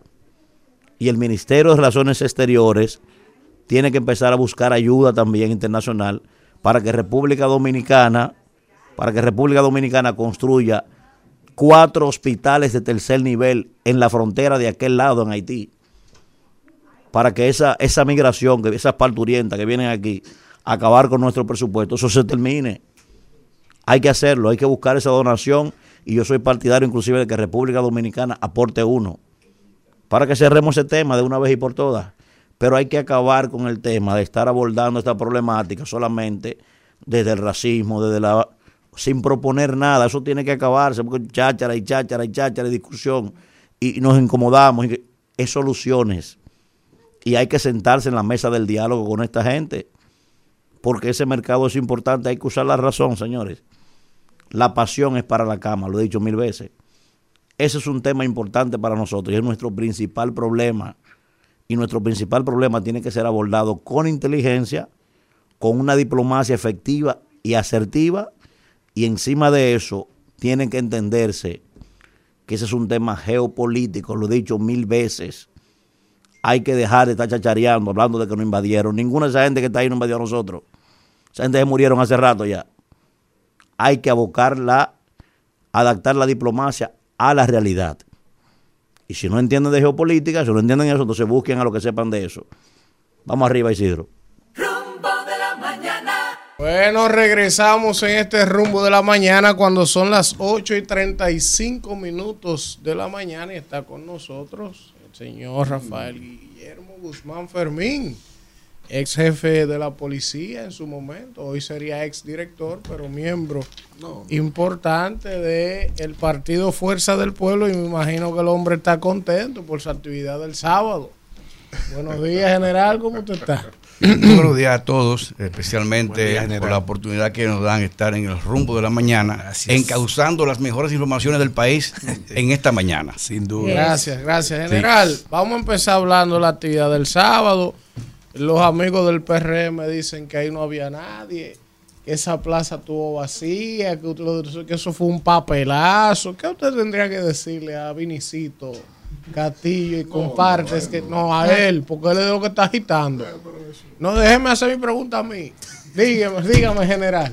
Yo diría que a, a los críticos en general, Exacto. y más bien al pueblo dominicano, yo estaba presente en esa grandiosa actividad que ha sido la mayor concentración que ningún partido político en la historia de la República Dominicana ha realizado. Y ahí se destacaba el entusiasmo, la algarabía, la espontaneidad de la democracia y de, sobre todo, de los pueblistas. Eh, todos eh, bailando, contentos, esperando, obviamente, eh, que a partir de ayer, de la manifestación de, perdón, de- del sábado, hubo un antes y después. En cuanto a lo que tú preguntas, y algunos críticos están diciendo de, la, de que habían áreas vacías, la fuerza del pueblo tiene como principio fundamental el respeto a las normas y las leyes. Y cuando se fue a las autoridades a decir que querían hacer esa manifestación, que era un reto, un desafío para cualquier partido político, habían varias normas, entre ellas áreas restringidas, que eran donde estaban las gramas, la área verde. Los espacios verdes. Claro, era restringido. Y además se comprometieron a que limpiaran las áreas después de la manifestación. Y la fuerza del pueblo, repito, respetuosa de las normas y de la palabra empeñada y de, y de la parte contractual, respetó las áreas verdes y se pusieron vallas en todas esas áreas verdes que estaban prohibidas por las autoridades y luego al día siguiente ahí no había un papelito porque se limpió absolutamente todo. Y vinieron personas de toda parte del país. Y yo te puedo decir con certeza, y amigos televidentes, de que solamente el sector externo en el cual yo pertenezco junto al doctor Roberto Rosario, llevamos solamente 13.070 personas a nivel nacional. Y le pueden preguntar al ingeniero Jan Elías en Barahona, al ingeniero David en Puerto Plata, al doctor Ureña en La Vega. Le pueden preguntar, qué sé yo, al mismo eh, Juan Uvieres, a ver cuánto trajo. O sea, todos, aparte de, de- de- los, los- veteranos que eh, dirige también con nosotros el, el general Aquino García, fueron cuatro mil y tantos que, que llevamos. O sea, ahí se, se- llevaron miles de dominicanos y pueden ver- ver los autobuses, de manera que fue una grandiosa actividad, fue un, un ejemplo para la democracia dominicana y además una algarabía partidaria, donde ahí se concretó el triunfo del doctor Leonel Fernández para las elecciones de 2024. El gobierno tiene que estar ahora mismo muy preocupado. Bueno, yo voy a salir del tema. Si nadie más va a preguntar sobre ese tema, bueno, ok. Me gusta. No, es para, para agotar la ronda sobre, sobre la actividad del sábado. Pero si no van a preguntar sobre ese tema, me gustaría, general, que me, me diera su valoración, su opinión sobre la situación que está pasando ahora mismo con la vecina nación Haití, la situación en la frontera, las decisiones, cómo usted valora las decisiones tomadas por la actual administración. Muy bien, en cuanto al tema de Haití, quiero eh, especificar que tanto el presidente Leonel Fernández, que lo ratificó el sábado en un gran discurso a la nación, estamos todos de acuerdo con las, eh, en la defensa de la soberanía y la integridad territorial de la República Dominicana. Eso no está en cuestionamiento. Y todo lo que sea para la defensa de la soberanía nacional va a tener al país en unidad. Ahora bien, lo que criticamos, y yo lo he dicho varias veces, es- son las medidas que adoptaron de manera precipitada. Y me voy a referir a lo siguiente, si me permiten, ¿verdad? Sí, no. Adelante. Para poner eso en contexto. Y recuerden que yo soy abogado y también ingeniero. Y policía. Como abogado, vamos a definir lo que es el derecho internacional público, que rige el tratado de paz, amistad perpetua, perpetua y arbitraje de 1929. La definición del derecho internacional es el conjunto de normas que regula a los estados y a otros sujetos internacionales y que además de esto se centra en el estudio de manera individual de esos estados, sus competencias y también las relaciones entre ellos. Eso es lo que es el derecho internacional público. Y dentro del derecho internacional hay tres figuras que yo quiero resaltar aquí, que es la autotutela, la retorsión y la represalia. En cuanto a la autotutela, que es el derecho que tiene todo Estado, que es agredido o que se ve lesionado por un, un ilícito internacional, o sea, por un acto internacionalmente ilícito, de adoptar cualquier medida individual para obligar a otro Estado que me ha lesionado a que cumpla el derecho internacional. ¿Me doy a entender? Sí, claro. Esa es la auto, ¿verdad? Tutela. Tutela. Por lo tanto, en el campo de la autotutela, es que no estamos, estamos de acuerdo en la autotutela, pero las medidas de. Y vamos ya a terminar de definir las otras dos. Sí. La retorsión es la acción que tiene todo Estado que ante un acto inamistoso de otro Estado, él pueda devolver con eh, un acto inamistoso ilícito de otro Estado, él pueda devolver con un acto inamistoso e incluso perjudicial, pero desde el campo legal, a otro Estado, para obligarlo a él a respetar el derecho internacional. Ay, Dios mío, esto sí ha sido interesante. La retorsión. La retorsión. Sí. Ahora bien, ahora viene la retaliación, Ay. que esto es más interesante. La retorsión es el derecho que tiene todo Estado a tomar medidas coercitivas. La retaliación. La retaliación. Sí. Ya, ya, ya más allá. Sí. Ya son medidas coercitivas. Cuando se ve también afectado, lesionado por un ilícito internacional, puede entonces él como Estado dejar de cumplir obligaciones internacionales, incluso más allá, para que ese Estado ceda, o sea, ceder, ceda, o repare el daño infligido, inclusive hasta llegar al aspecto económico. Entonces, dentro de ese marco de, del derecho internacional, en el campo que nos compete ahora mismo del canal de, Dajabón. de Dajabón, pasa lo siguiente. Estamos de acuerdo y a mí nadie no me, puede, no me regatear que yo soy un hombre nacionalista. Porque yo de los 30 años en la policía y después que dejé la policía he continuado defendiendo la democracia y la institucionalidad del país.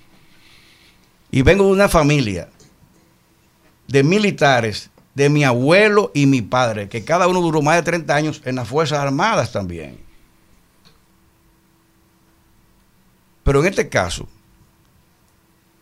lamentablemente, el presidente se dejó llevar, asesorar y calentar la cabeza y tomó medidas anticipadas, se precipitó en tomar medidas anticipadas con la militarización, ese aparataje ese militar,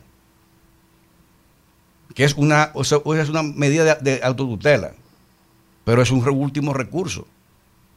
Y además el cierre de la frontera y del mercado binacional. Me explico lo siguiente. Y quiero que me entiendan, por favor, amigos televidentes que nos están observando. El acuerdo firmado, el tratado firmado en el 29, en su artículo 10, que vamos a hablar ahorita del artículo 1, nadie ha hablado del, artículo 1 y tampoco del artículo 3, pero en el artículo 10 dice claramente que ninguna de las partes firmantes, de las altas partes, dice ahí, firmantes, no puede desviar el curso del río, pero también habla de afectar el flujo. Son dos cosas distintas. Aquí solamente se ha hablado del caudal, del, curso del río. Ahora vamos a hablar del ingeniero. De tres áreas, de tres puntos importantes que están en el tratado. Una cosa es el flujo, una cosa es el caudal y otra cosa es el cauce. Sí. Entonces, el cauce, el cauce, la definición de cauce en hidráulica y en ingeniería es el cauce es la concavidad, es la parte del terreno natural donde transitan el río, el, río, la, eh, qué sé yo, el, agua del río, el, arroyo, o sea, la, masa de agua, donde pasa la masa de agua, ese, ese es el cauce. El flujo es la corriente, es igual a la corriente, que es la masa de agua que transita por ese, ese cauce. Y el caudal es la cantidad de masa de agua que pasa, obviamente, por el cauce. La volumetría. la volumetría. Por lo tanto, el Tratado Internacional te habla de las dos cosas, del cauce y del flujo, que no puede ser eh, tocado. Entonces, ¿qué pasa? Que en la reunión que sostuvieron en el 2021, el gobierno dominicano con el gobierno haitiano, el gobierno haitiano muy inteligentemente, y el gobierno dominicano de manera de buena fe. de entre comillas verdad de, comillas, de buena fe. De pendejo. le dijeron que querían hacer el canal que en el gobierno anterior de Danilo Medina se lo había prohibido dijo que no. Dijo no mira pero esto nada más esto no afecta el caudal porque el tratado dice que no afecta el caudal. Eso no modifica el caudal. Porque era un, un canal conectarlo con, con, con, el, con el río. Ah pues sí así está bien entonces, ok, es verdad. Ciertamente, ciertamente, el canal no afecta el caudal, no afecta la avenida del río. Pero sí me está afectando a mí en la dimensión que tiene el flujo. El flujo, la velocidad del agua, la temperatura del agua, todo, el flujo. todo el ecosistema de ahí. Sí, señorita. ¿Y qué debió haber hecho el Estado Dominicano? De haber habido competencia diplomática. Que no fueron bisoños ni, ni, ni improvisadores que fueron a esa reunión debió haber ido con un técnico y decirle, bueno, acá, ok, está bien, el canal. ¿Dónde están los planos? Muéstrame los planos.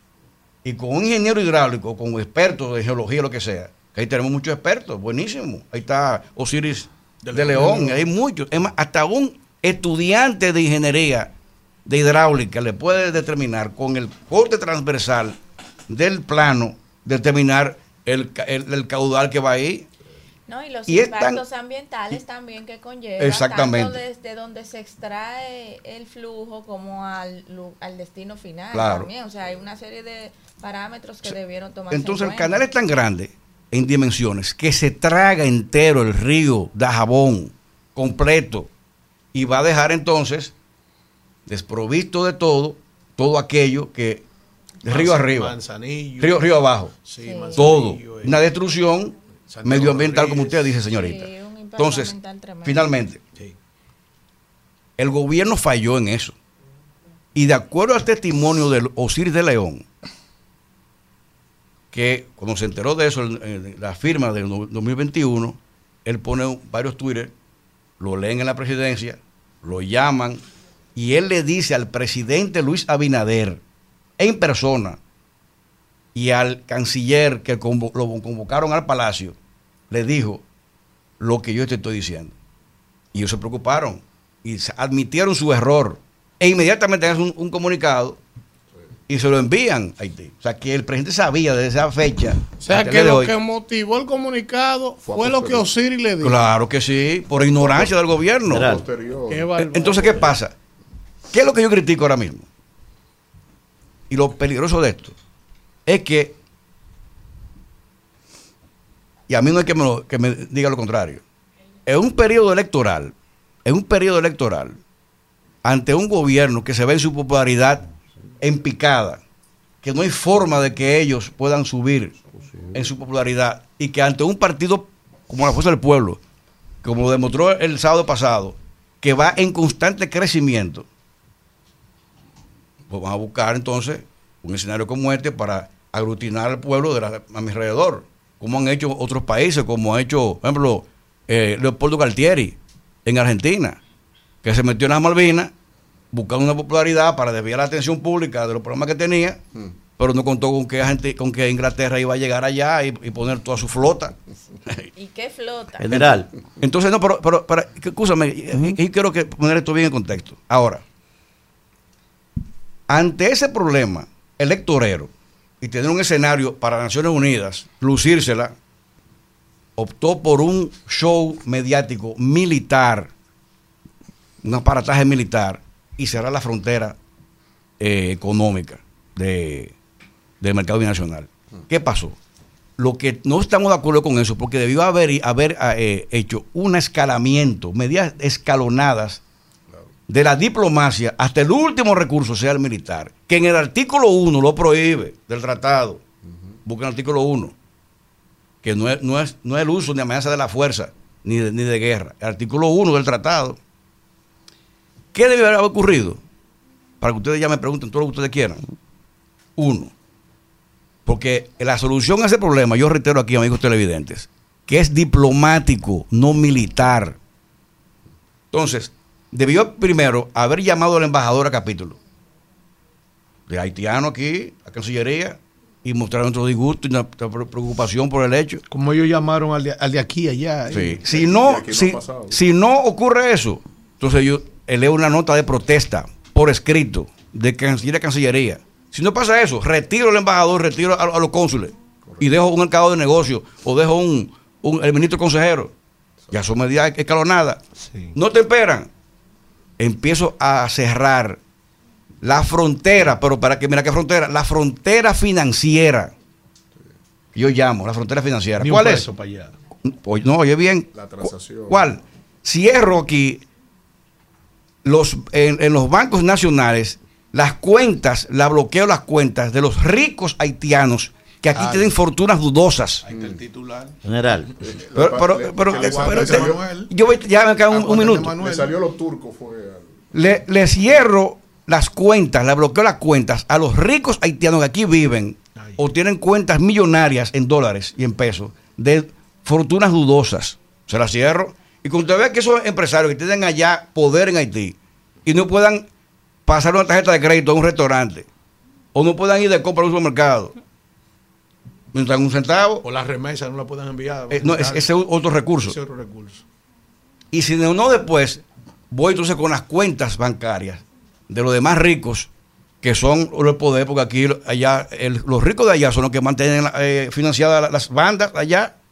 Entonces ellos mismos pueden decir, mira, vamos a negociar con esta gente, espérate que ellos quieren. Lo que queremos solamente es sentarnos en la mesa de negociaciones y ver una, distribución equitativa del, del, flujo. Si no pasa eso, cierro entonces la frontera económica y la, y la, y la frontera con militares. Ese es un recurso. Pero no me quedo ahí y digo, los militares, vamos a cerrar la frontera militar, y si en una semana o en 48 horas no me paran el canal todavía, vamos a empezar con las deportaciones selectivas. ¿Su medida? ¿Cuáles son? Sin afectar la agricultura, sin afectar las obras, eh, ni la construcción ni el turismo. Pero todo el haitiano que anda por Realengo lo va a repatriar a su país. Es una medida que estamos escalonando. General. Sí. General. Porque ya para terminar, el problema que Binader tiene ahora mismo, el presidente Binader, por llevarse de un grupito de, de, bueno, amarró lo que él dijo, amarró el cierre de la frontera, amarró los mercados binacionales, el CCCR, y militarizó la frontera, y lo amarró lo condicionó a que si no paran el canal, se va a mantener ahí indefinidamente. Entonces, ¿han parado el canal? No. Ahora no saben cómo desmontarse de eso. General, mire, yo estoy totalmente de acuerdo con los planteamientos que usted está haciendo. Inclusive, pienso que ese es el procedimiento que debió cursarse. Ahora, ese es un escenario ideal. Yo quiero apelar a su expertise, ¿verdad? De su formación policial y militar, para plantearle lo siguiente. A ver, si a mí aquel territorio, aquel, que eso no se le puede llamar Estado, aquella zona, ¿verdad? Sí. Se le está notificando que el gobierno, el gobierno, ¿eh? la estructura, lo que queda ahí como gobierno, no tiene absolutamente nada que ver con la construcción de ese canal. Esa fue la notificación que recibimos, ¿verdad? Correcto. A partir de esa realidad, tenemos que improvisar cosas. Si tú tienes una buena parte importante de ese territorio que lo controlan bandas, que las propias bandas se apersonaron a la construcción del canal, ¿verdad? En medida de franco, franca amenaza a nosotros, ¿verdad? Para constreñirnos. Y encima de eso, tú tienes una parte importante de ese pueblo tirado allí también, muerto de hambre. Y no tenemos con quién sentarnos a negociar en principio. No tenemos con quién hablar nada, sino que eso está ahí controlado, tierra nulius. No era correcto entonces, general, que dijéramos, bueno, lo primero es que si vamos a tomar medidas, ya no podemos ir a lo diplomático porque no tenemos con quién conversar. O sea, el gobierno dominicano no puede legitimar barbecue. Yo te voy, Barbecue no es un actor. Te voy a contestar ahora mismo. Entonces, ¿qué, bueno, ¿cuál es el cálculo? bien el cálculo. Si cerramos el comercio para medida de verdad de contrañimiento, nos enfrentamos a que entonces esa multitud muerta de hambre vuele la frontera y se lleva a los, los cuatro militares que están en esa frontera y, un perro que sale en una foto, un firulai que sale en una foto, se lo lleven de encuentro. Entonces, ante esa realidad, yo pienso que lo correcto, pienso yo ahora, por eso digo, pelo a su expertise como policía, lo correcto era que se reforzara la frontera. Yo pienso que si esa gente hoy no cruzó la frontera viniendo a buscar comida para acá, porque están esos militares ahí todavía hoy. Hoy ya sí el escenario es diferente, porque ya se paró allí el señor Henry y dijo, sí, nosotros estamos apoyando eso, ya, ya se quita la máscara, ya el escenario es diferente ahora. Pero me gustaría su, hasta ese momento me gustaría su, Buenísima pregunta. Y te la voy a contestar de manera sencilla. Vamos a ir la respuesta está en la cronología de los hechos. Cuando, ah, o sea, antes de tomar la medida precipitada y electorera, acuérdense que eso fue electoral solamente. Antes de tomar esa medida precipitada, no veo nada en la frontera. Ahí no veo nada. nadie en la frontera. Ni haitianos, ni dominicanos. Lo que elevó la alerta ni se acababa de, de poco de barbecue, nada de eso, ni de bandas. El que elevó la alerta, incluso a nivel mundial, fuera el aparataje militar que fue allá. Y el hacer eso, un error estratégico, no táctico, un error estratégico, eso exacerbó el ánimo dominicano, dominicano alrededor de, de Luis Abinader, buscando esa popularidad pero también exacerbó el ánimo de los haitianos. Y eso fue lo que provocó, esa, esa militarización de la frontera en esa manera, fue que provocó la unión tanto de los grupos armados que estaban desunidos, ya tienen un líder ahora mismo que barbecue, peligrosísimo. Después vino la multitud, pues ya estaba un militar ahí, vino la multitud, después de eso, la cronología, y después vino entonces finalmente el presidente Henry, Ariel Henry, a apoyar lo que él dijo primero que no apoyaba. Que era de empresarios. Entonces, ¿qué pasa? Que eso fue que provocó lo otro. Y digo lo siguiente aquí categóricamente, amigos televidentes. El mejor jefe de campaña de Claude Joseph, el enemigo número uno de República Dominicana, que es posible ser el próximo presidente de Haití, el mejor jefe de campaña es Luis Abinader. ¿Por qué le dio un motivo ahora mismo a los haitianos? Un motivo de orgullo nacional. El, canal ya es de orgullo nacional para Haití. Cuando antes, si no hubiera pasado eso, y hubieran utilizado los canales diplomáticos normales por escalonamiento, no hubiéramos llegado ahí. Jamás. Se hubiera resuelto. Vamos, Alfredo. General, ya estamos cerca de las primeras elecciones, que son las municipales, que son para febrero, están pautadas. Estamos ya finalizando el mes de septiembre, increíble, nos queda octubre, noviembre y diciembre. Eh, ¿Cómo están las fuerzas, la fuerza política en el país entero, de la fuerza del pueblo de cara a las municipales y sus expectativas respecto a la alianza eh, eh, ya de cara a esa misma campaña? En cuanto al tema de alianza, eso está muy claro. Se ha avanzado bastante y ustedes verán en los próximos días tal vez esta semana, no sé, tal vez esta semana, eh, noticias muy importantes en cuanto al tema de alianzas. Y yo estoy más que seguro que el gobierno del PRM, o el partido del PRM y el gobierno va a salir derrotado en las municipales. Ahora bien, vamos a suponer que el peor escenario, como todo militar siempre calcula el peor escenario, como todo ingeniero, uno busca el peor escenario en los cálculos. Vamos a suponer que no hay alianza y que nos vaya mal en las municipales, que no va a ser así. ¿eh? No será así. En el peor de los escenarios. Claro, en el peor de los escenarios. Eso, esa algarabía del PRM va a durar solamente una semana, dos semanas. Porque cuando vengan las encuestas, que hoy son dislocadas esas encuestas, ya en marzo y abril esas encuestas se van a ir acomodando para no quedar desacreditadas. Desde la primera encuesta, después de las municipales, que diga la realidad de que tenga el gobierno, que te va con 44% Abinader, o un 45%, un 44-45%. Leonel Fernández, que tenga un 40%, 42%. Y qué sé yo, el, el, el, PLD con un 12%. Ya, eso, ya, el municipal se, fue para el carajo, como dicen, ya, eso no importa, porque son las presidenciales. Y aquí, en todo caso, yo creo que no vamos en primera vuelta. ¿eh? Como están las cosas, como va la economía, como va la situación, y este problema haitiano que se, le va a caer encima al presidente de la República, el tema haitiano, se le va a devolver, porque reitero, reitero de nuevo, el hecho de que él amarrara públicamente, en, con su palabra, que las medidas de, de la militarización y además del cierre del mercado binacional iba a estar vigente hasta tanto no para en el canal, eso va a ser un problema, porque ahora no saben cómo apiarse, no saben cómo apiarse. Porque, ¿qué pasa? Sí, ya. Porque ahora quiere él ahora buscar consenso, que la unión se, que la oposición se una al presidente. ¿Y porque usted no tomó eso medida antes?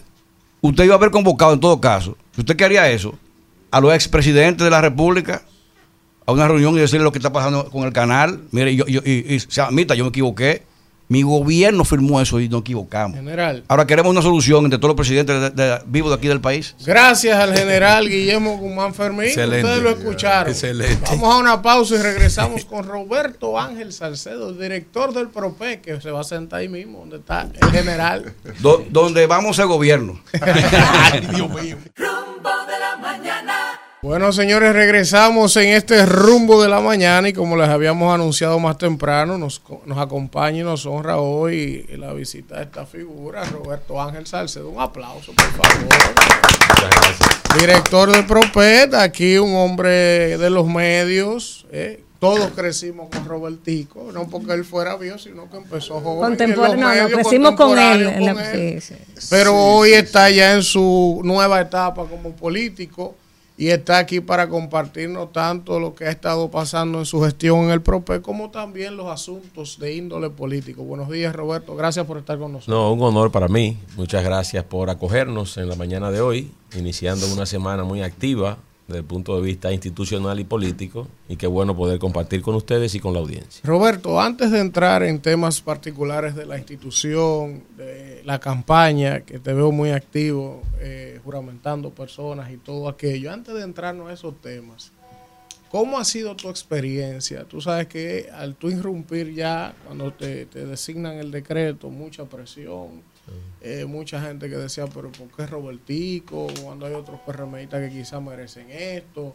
Pero tu experiencia de venir del sector, de los medios, cine, ya a la política real de adentro. Tú ves la candela y los fuegos. Yo mismo te he dado tu fuego, porque eso es la dinámica de esto. Pero, pero ¿cuál, ¿qué tal la experiencia hasta ahora en estos primeros meses? Bueno, es una experiencia muy grata. Eh, hay un trabajo que no se ve, es un trabajo de preparación. Eh, ahora puedo quizás compartirlo con la gente, pero es un trabajo de años. Yo tomé la decisión de entrar a la política en el año 2016. Encontraba o buscaba la manera de que el momento ideal se presentara. Pasó el 16, el 17, el 18, el 19. Y ese momento no llegaba. Eh, llegó y se presentó de manera muy casual a finales del 2019 en un primer encuentro que tuve con Luis Abinader, entonces candidato presidencial. A partir de ese momento formalicé mi entrada a la actividad política asociado a un proyecto político, y en este caso un proyecto presidencial, que no tenía ninguna vinculación familiar. Los proyectos políticos, de una u otra manera que yo había tenido participación, eran los familiares a través de mi padre en el Partido de la Liberación Dominicana. Aquí logro no solamente formalizar mi entrada a la campaña, que fue a través de una unidad externa también en el año 2019, y posterior a eso eh, he acompañado al presidente en distintas funciones, algunas con un carácter no formal, como pasó en el primer tiempo del gobierno, dentro de una unidad de comunicación que él había concebido, había creado, y ya posteriormente en estas funciones de la Dirección General de Proyectos Estratégicos y Especiales de la Presidencia. En septiembre del año pasado, el presidente, junto al liderazgo del partido, tomó la decisión de que nosotros formáramos parte de la dirección ejecutiva de la organización, en ese proceso de cambio y de transformación que vive el partido. En ese orden, eh, hemos venido trabajando internamente en el partido, frente a la sociedad a través de esta institución pública, y confieso que la labor ha sido muy gratificante. Históricamente, desde mi trabajo en la televisión, mis respuestas siempre han sido a través de la acción, a través del trabajo. Eh, yo me he concentrado en eso y trato de ser una persona disciplinada y manifestar la disciplina en todos los ámbitos de mi vida. Eh, y entonces yo creo que he llevado esa disciplina también a la actividad política. He podido a lo largo de este tiempo eh, estrechar mucho el vínculo con la base del partido, generar un nivel de vinculación importante, de respeto, de consideración, de apertura. Eso lo hice en el primer tiempo en la dirección ejecutiva cuando todavía no estaba en el gobierno formalmente y luego a partir del mes de enero de este año cuando llegué de manera ya formal a la Dirección General de Proyectos Estratégicos y Especiales de la Presidencia. Siempre vamos a encontrar eh, una voz contraria. Ustedes tenían aquí, ante esta entrevista, a una figura de la oposición. Tiene una visión de las cosas, probablemente es una visión distinta a la que nosotros tenemos y yo creo que eso siempre pasa en la vida. Allá están los jóvenes del control. Tienen una visual distinta a la que tenemos nosotros. Por tanto, siempre eh, eso va a ocurrir. El ataque, que ustedes lo hagan aquí en este programa, me parece bastante bien porque genera un nivel de equilibrio. Que yo lo eh, defiendo. Pero muchas gracias porque ya aquí hay unos afectos personales y en el caso de Kimberly es una hermana que me ha regalado el partido y la política. Pero eh, la realidad es que ha sido una experiencia muy gratificante y, nos permite seguir avanzando y seguir desarrollando las labores institucionales y políticas. Robertico, Roberto Ángel, uno de cariño de Robertico, es, difícil, me, ¿verdad? Me puede decir Robertico, me decía un amigo hace muchos años, tú no te puedes quejar con eso porque tú has facturado mucho con los Robertico. ¿eh? La gente minimiza o ha minimizado tu trayectoria política. Y, por ejemplo, recientemente, eh, el fin de semana vimos que estaba juramentando a unos compañeros del PLD, 34 me parece que eran presidentes de comité de, base. del PLD y la gente dice, bueno, pero que Robertico no es político, pero miren cómo está desangrando el PLD, que, que es importante. Sí, sí, hay que decirlo porque tiene un tiempo importante juramentando eh, eh, personas del PLD. Entonces, esa trayectoria política que la gente no ha visto, que te conocen en muchos rincones del país, porque muchos eh, PLDistas están juramentando precisamente contigo. Y otra parte de mi pregunta, para aprovechar el turno, en meses pasados hablabas de que iban a hacer una transformación de la 42. ¿Cómo va ese proyecto? Bien, voy con la primera parte. Eh, usted hace referencia al tema de que no hay trayectoria política y mucho menos. Bueno, evidentemente, como todo, usted la va construyendo. Este programa no tenía historia y ustedes la han ido construyendo.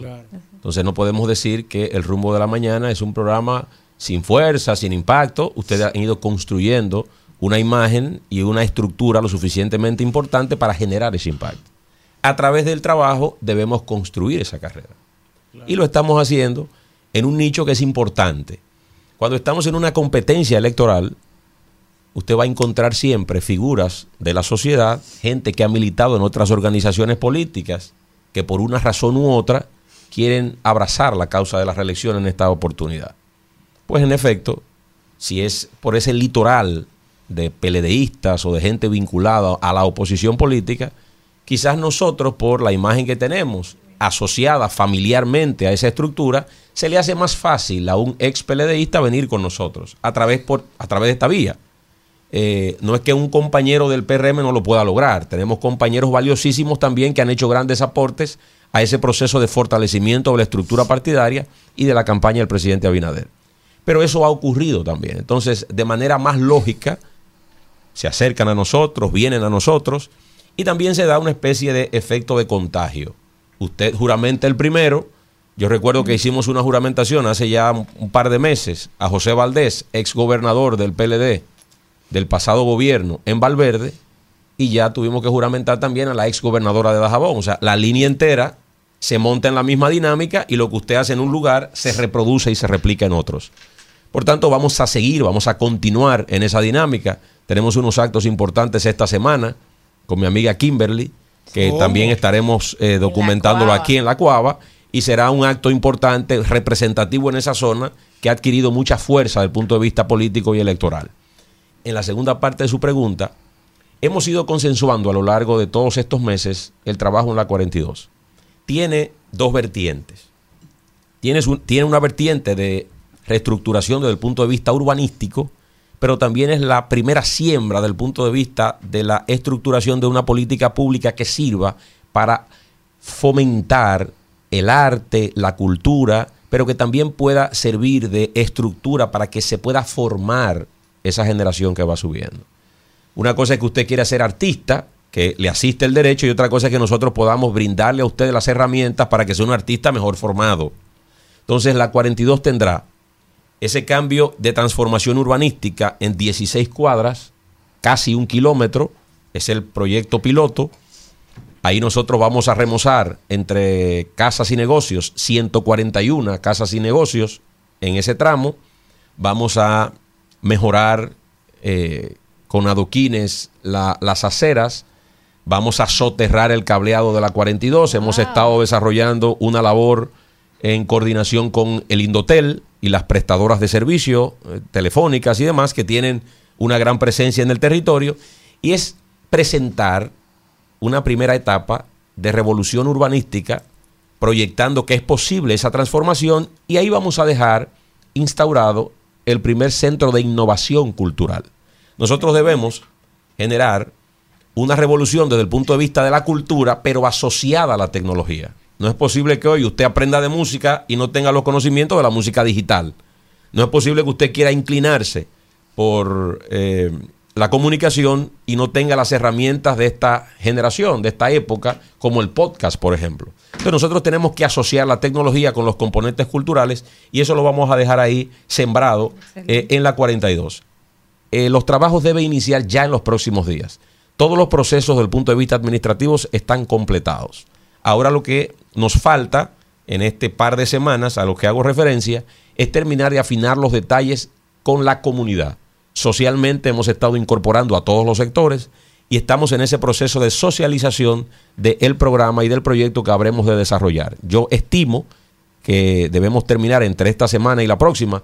Luego que termine mi comparecencia aquí con ustedes, tengo una reunión en la institución para seguir abordando el tema de la 42 y entiendo que en los próximos 15 días estaremos formalizando la intervención. Que invite a, no, tendremos que hacer un programa desde allá. Ah, eh, eh, que del compromiso, que del compromiso. no, no, pero, eh, el rumbo de la 42. Ah. así, será. Así Roberto, Roberto, primero agradecerte, ¿verdad? Que estés aquí con nosotros. Un placer. Te quiero hacer dos preguntas en una. Primero, Roberto uno lo conoce de que era un muchachito, ¿verdad? Con las ocurrencias de Robertico, uno está dando seguimiento de allí. Va a seguir con los trabajador, un hombre exitoso en la comunicación, exitoso como empresario en su área. El cine hoy, si tiene bueno o malo el cine dominicano, en una esquinita tiene que tener el nombre de Roberto, ¿verdad? El tema del éxito en la comunicación de la televisión, en una esquinita hay que poner el nombre de Roberto. Después que uno tiene hijos, sobre todo hay una hija tuya que yo siempre la sigo, me gusta sus ocurrencias de ella con su abuelo, una muchachita extraordinaria. Extrovertida. Sí, sí, sí, yo siempre sigo a esa muchachita con, las ocurrencias con don Roberto. No te preocupa, Roberto, a ti que tú vienes, ¿verdad? No andas buscando 100 pesos, tienes tu comida asegurada, tu cosa. Has desarrollado éxito. No te preocupa venir esta yibullinga que hay aquí, que todo lo desacredita, y es un ladronazo. aquel, o sea, un pueblo que esté en Juca, que esté en Piripiropi. Son tres gente que reconocen el trabajo, Roberto. O sea, uno, o sea, no te preocupa a ti, como decía Don Freddy, yo no voy a meterme en política a desacreditar a mi familia con esta gente. Yo, o sea, eso, esa parte primero.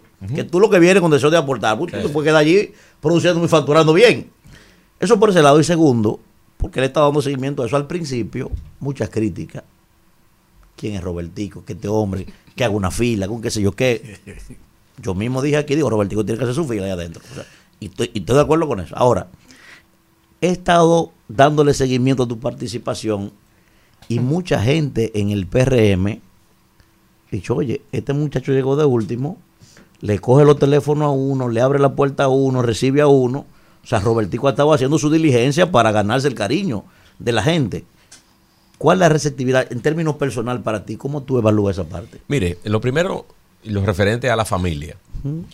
Uno se pasa muchos años en estas actividades profesionales, la televisión, el cine, el teatro en un momento determinado.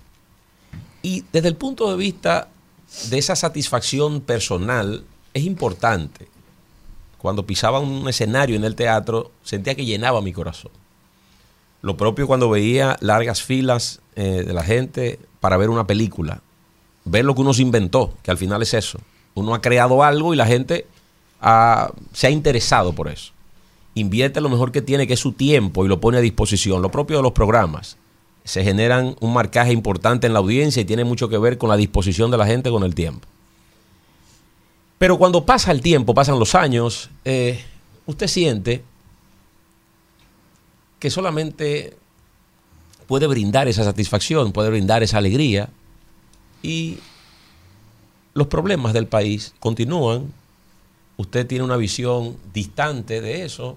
Eh, y luego de uno generar esos análisis, primero yo he sido un amante de la política desde el punto de vista teórico eh, y he dado un seguimiento siempre a la política nacional e internacional en mi familia, desde que mi padre eh, digo los primeros pasos en la actividad política en los años 90, finales de los años 90, generé con él discusiones permanentes sobre la actividad política. Y aunque no lo hacíamos de manera eh, pública, sí privadamente en la familia, esos temas se han, han permanecido en nuestras conversaciones. Si yo duro media hora con él, probablemente sean 20 minutos hablando de política y 10 de cualquier cosa familiar.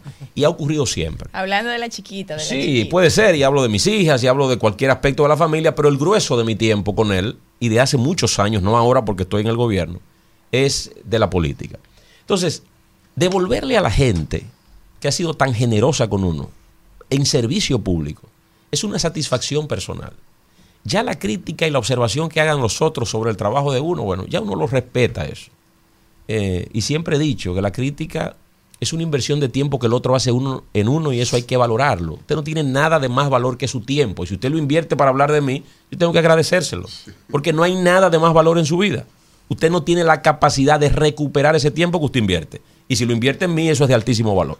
Entonces, en ese sentido y en ese orden, yo he estado haciendo un gran esfuerzo por eh, devolverle a la sociedad dominicana que ha sido tan generosa conmigo a través del servicio público. Ya con el tiempo y después de estas rebatiñas políticas, eh, una vez transcurrido el tiempo, una vez pasado el tiempo, la gente podrá evaluar si lo que hicimos lo hicimos con cariño, con respeto, con dedicación. Y eso es lo que debe imperar siempre para las presentes y futuras generaciones. Lo que usted vaya a hacer, hacerlo con respeto, hacerlo con cariño, hacerlo con prudencia. Yo creo que eso es lo que, lo que manda el librito en estos casos. Y la segunda parte de su pregunta, alrededor de los compañeros del partido, la política es una ciencia social. Por tanto, se desarrolla a través y se profundiza a través de las relaciones humanas. Si usted va a crear un vínculo político, tiene que hacerlo sobre el afecto personal. No es un tema de dinero, no es un tema de recursos como muchos pretenden.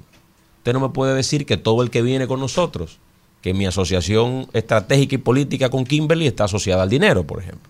No, tenemos pensamientos coincidentes y estamos en la actividad política porque tenemos una eh, concepción sobre el desarrollo social y económico y político de la República Dominicana. Entonces, el esfuerzo lo hacemos desde el punto de vista personal y por eso la apertura, el cariño, le dedicamos tiempo a los compañeros.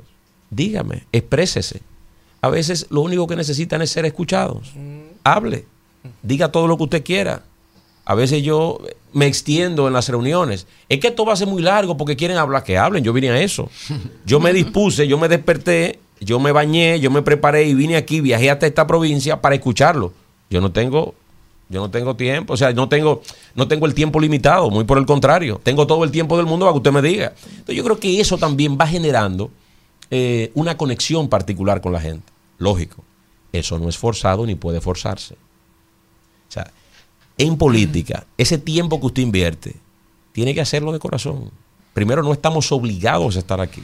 Y si lo hacemos, es directamente eh, condicionado al hecho de que nos gusta lo que estamos haciendo. Que es de altísimo valor escuchar a un compañero, hablarle a un compañero y buscar solución a problemas que tiene. Señores, estamos conversando con Roberto Ángel Salcedo. Tiene que seguir dándome entrevistas. Porque de comunicador, perfecto. Ahora tiene un manejo político. ya yo entiendo. De alto nivel. Ya yo entiendo todo. ya yo entiendo. Y tú hay unos haters. Pero ¿cómo que que Luis le ha cogido con ese tipo? Pero hoy me entiendes. Lo que pasa es. Tú lo dejas hablar. se llevó a un. Tiene un gran funcionario, pero se llevó a uno de los mejores entrevistadores del país. Duro, duro. él está aquí en sus aguas. No, aquí no, estamos No, con no, eso no es entrevista, de déjese de eso. No tiene manera. No tiene el fuercita este, ha tergiversado. No, no, no, no. Tú tienes que decirlo bien. Alfredo, vamos Alfredo, vamos. Eh, nada, eh, agradecer, al igual como lo han hecho nuestro compañero su presencia Yo aquí voy a en el votar rumbo de por la él, ¿a qué mañana. va a aspirar? Tiene, tiene unos colmillos de todo el Diga- tamaño. dígame. Alfredo. Miren los compañeros, miren su Loco, mano. Pero yo- A Josefa y a Jason lo tiene pasado. La chica me sigue una maca. Diga Es una Alfredo. madrina mía, Josefa. eh, Le mando un saludo donde quiera que se encuentre. Josefa es un dinosaurio. Esa sí no es fácil. ¿Eh? Vamos, Alfredo, Abrazo a mi vamos. mamá Josefa Bueno, Castillo. eh, decirle a la gente, porque hay mucha gente que todavía no sabe eh, cuáles son las cosas reales, tangibles, que se hacen desde la Dirección General de Proyectos Especiales, PROPEC. Sí. Primero, decirle a la gente qué cosas se están haciendo allí, Sí. qué cosas se hacen con la gente, con la comunidad, con los pueblos, con las provincias, y lo que hace el PROPEC.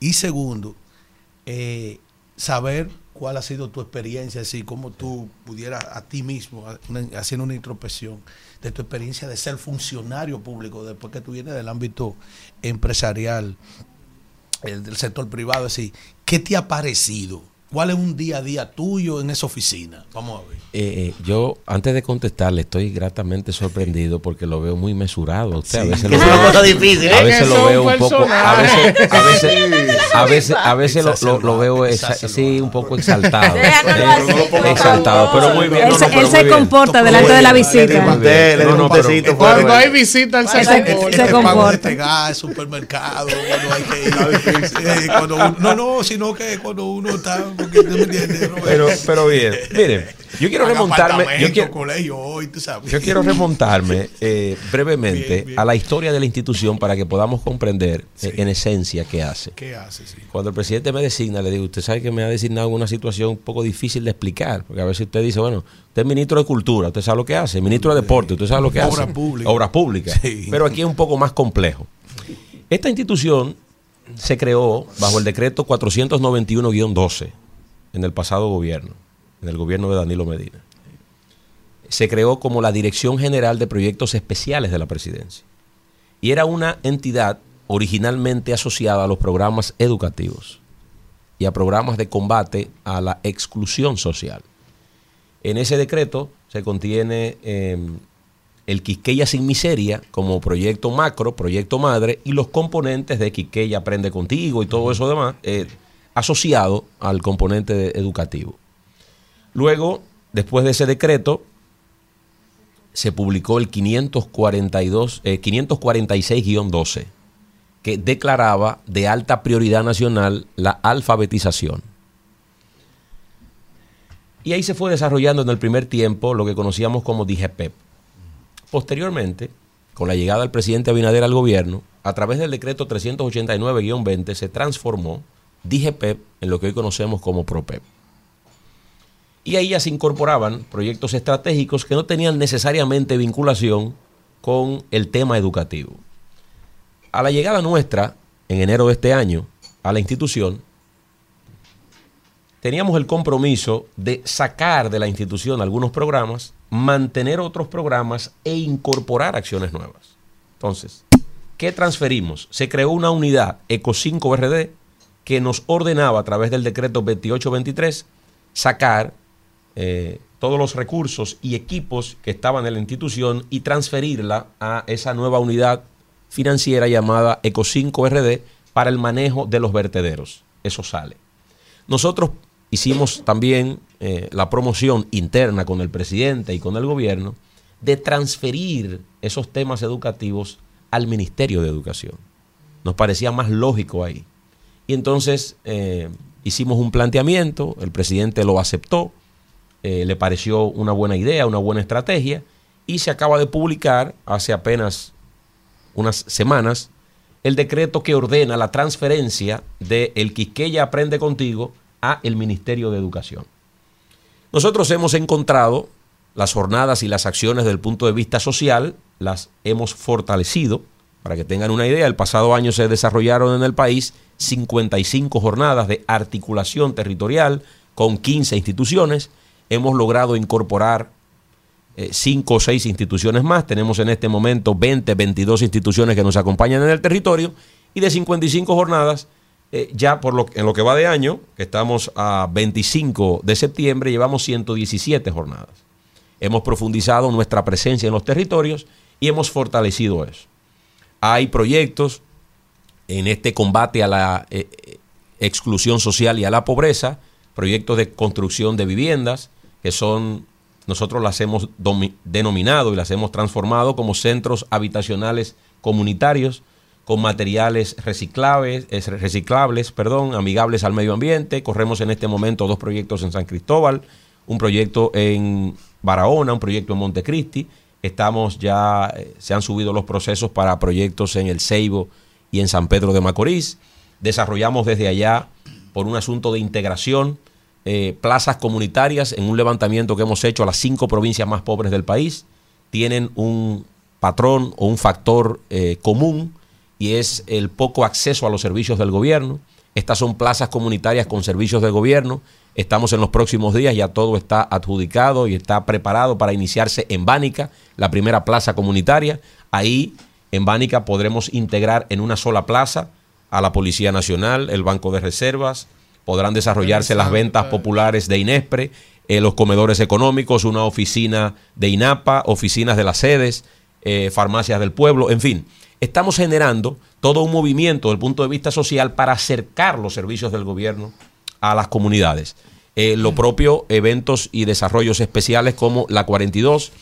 Y en los actuales momentos estamos también modificando el decreto de origen de nuestra institución, dándole mayor apertura para tener una acción mayor en los territorios, porque ha surgido de, tener tanta presencia y conexión, surgen una serie de demandas. Entonces, el nuevo decreto lo que busca es que esta unidad, que esta unidad, perdón, que es operativa y que es adscrita al Ministerio de la Presidencia, pueda accionar en los territorios coordinándose para no solapar funciones, coordinándose con demás instituciones del gobierno, pero atendiendo a iniciativas presidenciales, que podamos estar en el territorio y a través del mandato del presidente de la República poder accionar. Cuando hablo de coordinación, por ejemplo, tenemos en los actuales momentos un proyecto para centros culturales para los dominicanos en el exterior. Nosotros estamos haciendo la coordinación, pero lo hacemos con el Ministerio de Cultura y lo estamos haciendo con el INDEX. Eh, en las próximas semanas, en la ciudad de Nueva York, vamos a dejar inaugurado el primer centro cultural para los dominicanos en el exterior. Que sea un punto de interés no solamente desde el punto de vista cultural, sino también desde el punto de vista gastronómico, desde el punto de vista de la operación de todo lo que se hace en la República Dominicana y que la conexión con la diáspora eh, no sea única y exclusivamente a través de eh, las familias, sino que logremos esa conexión con el gobierno. Qué barbaridad. Es que, pero él es el candidato a senador. ¿Qué es lo que pasa? Cuidado. Vamos, señor. Es que, que Eduardo Estrella Farid. Este es el gallo. Cuidado, eh. Adelante. Aquí estoy yo para defender a Farid. Qué barbaridad. Es mi amiga, eh, la senadora es mi amiga. Yo quisiera que sea mía también. Es mi amiga. Es amiga mía. Amigas. Vamos, Víctor, vamos. No sé por qué le han, le han dado de lado tantos veteranos de la comunicación aquí al tema. Por eso está usted aquí. Por eso está usted aquí. Juegue su rol. empezando. No, Adelante. No, porque yo no voy a entrar a un careo, todo lo contrario. Vamos, vamos. Eh, vamos. Pero de cara a esta agenda que ya ha definido el presidente de la República de repostularse, el próximo domingo se tiene inclusive la, la convención interna eh, del Partido Revolucionario Moderno, pero indistintamente a lo que eso se sabe cuál será el resultado, pero eh, el contexto económico, social y político del país. Eh, tú llevas un rol muy de la mano de la intimidad del día a día de las funciones del presidente. Es una institución que, que ejecuta, tú dijiste compleja, pero eso es, resuélvanme, eh, encárguese de eso. O sea, mire a ver, dígame usted cómo se soluciona. O sea, es una institución que es un brazo ejecutivo del presidente directamente. ¿Cuál es la excepción? que tiene el presidente de la República de cara a la calidad de su gobierno en cómo la gente lo recibe. Los servicios públicos se han colectivizado la realidad de que van en detrimento. Eh, transporte, la energía cara, todos los días nos suben las tarifas eléctricas, el costo de la vida, las encuestas dicen costo de vida, delincuencia, desempleo, por un lado, y por otro lado, la misma dirigencia del Partido Revolucionario Moderno señala que ahora que saldrán a, campaña, va a agarrar a los funcionarios, sobre todo en la bajadita, porque tres años sin coger el teléfono y ahora van a tener que llamarlo. ¿Cuál es la concepción que tiene el presidente de la República de cara a esa realidad de todas esas dolencias sociales que es la resultante, de alguna manera, de la ejecución de la obra de gobierno de él? Mire, eh, este es un tema apasionante porque usted como estudioso de la política sabe que si hoy en los estudios sociales prevalecen temas de la carestía, eh, prevalece el tema de la inseguridad y demás, siempre han existido. No es un hecho exclusivo del gobierno de la República Dominicana y está eh, puesto de manifiesto no solamente en este país, sino en todas partes del mundo. El fenómeno de la inseguridad es un eh, fenómeno de carácter global. Lo propio podemos decir de el alza en los precios. Primero debemos remontarnos a un contexto que probablemente no vivió con tanta fuerza ni el gobierno anterior ni el presidente Leonel Fernández. Y es lo relativo, primero, a iniciar un periodo de gobierno en medio de una pandemia, la primera en más de 100 años el retraso de los grandes proyectos que se habían desarrollado, se habían concebido y se habían ofertado en el marco de la campaña electoral tuvieron que detenerse. Usted invirtió muchos recursos. Se proyecta que la inversión para mitigar los efectos del COVID fue de más de 200 mil millones de pesos.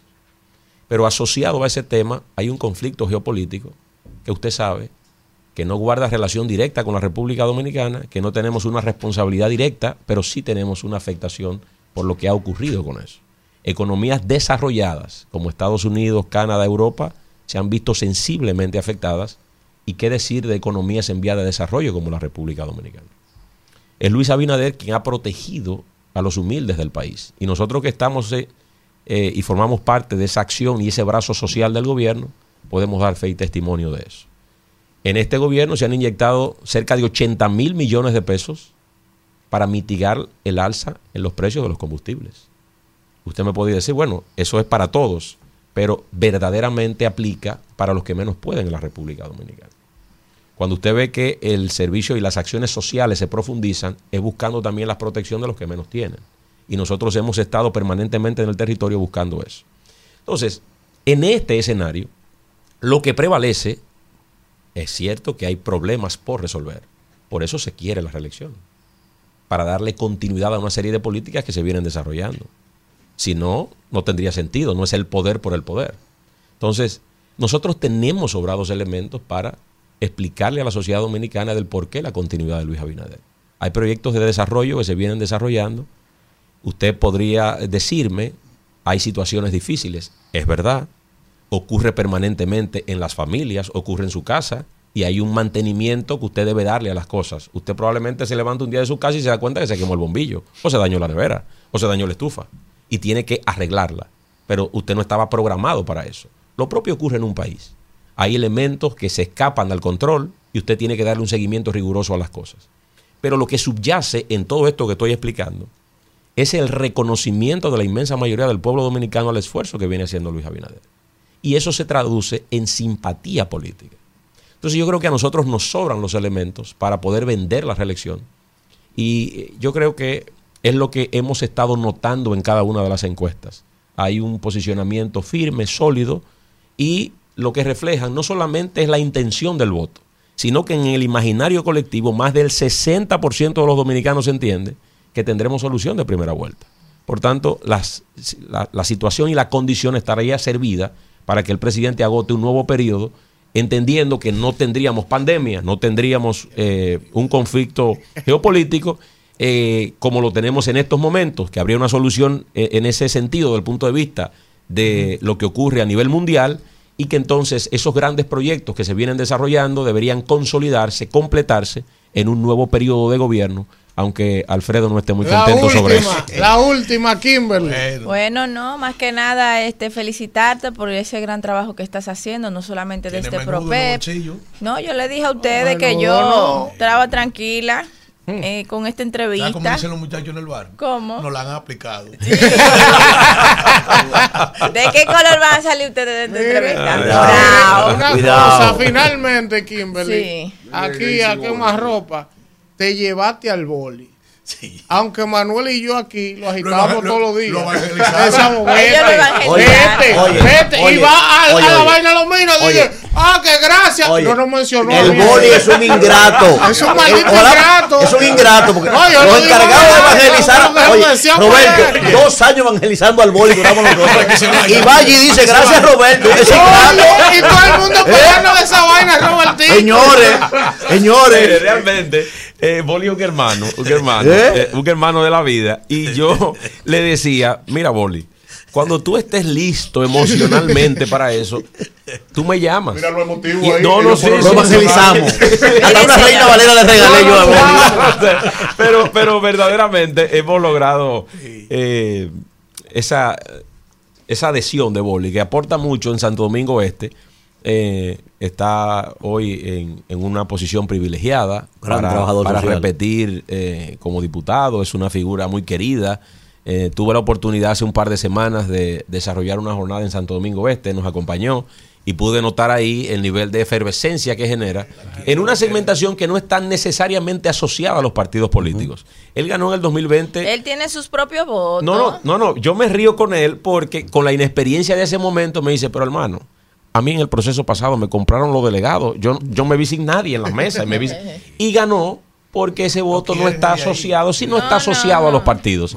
Y él, y él eh, en el mañanero se ha ganado su voto. Sí, sí, sí, y trae, y trae eh, esa vitalidad y ese ambiente fresco al partido que es necesario. Sí, claro que sí, sí. ya no vamos. Eh, no, agradecerte de tu presencia aquí en el espacio y sobre todo el gran trabajo que estás haciendo desde PROPE, pero no solamente desde la institución, sino hacerte un reconocimiento que yo he hecho aquí en, en tu ausencia que tú siendo una persona que estás recién iniciado haciendo política partidaria, vida partidaria en el PRM, recorriste todo el litoral, todo el territorio nacional, hablaste con cada cuadro, escuchaste, has tenido la paciencia de escuchar a un PRMista que no es fácil escuchar a un PRMista y de escucharle sus años de historia, de batalla en este partido. Las reuniones siempre empiezan después de la reunión.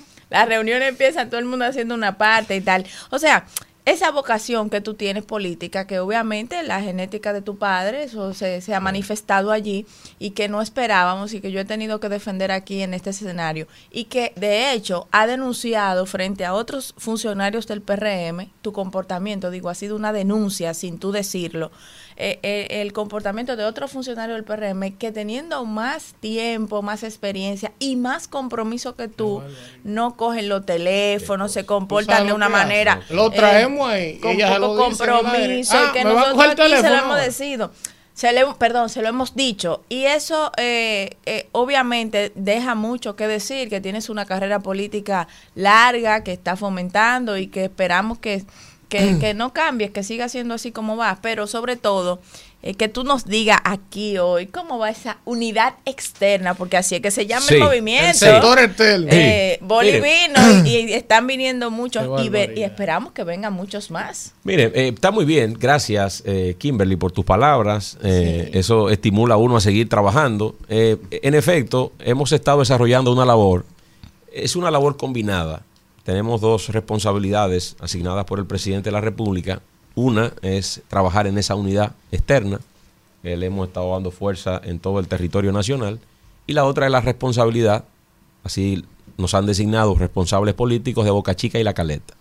Eh, de cara a este proceso del domingo, y quiero aprovechar para hacerle un llamado a los compañeros del partido a que tenemos el domingo un gran compromiso.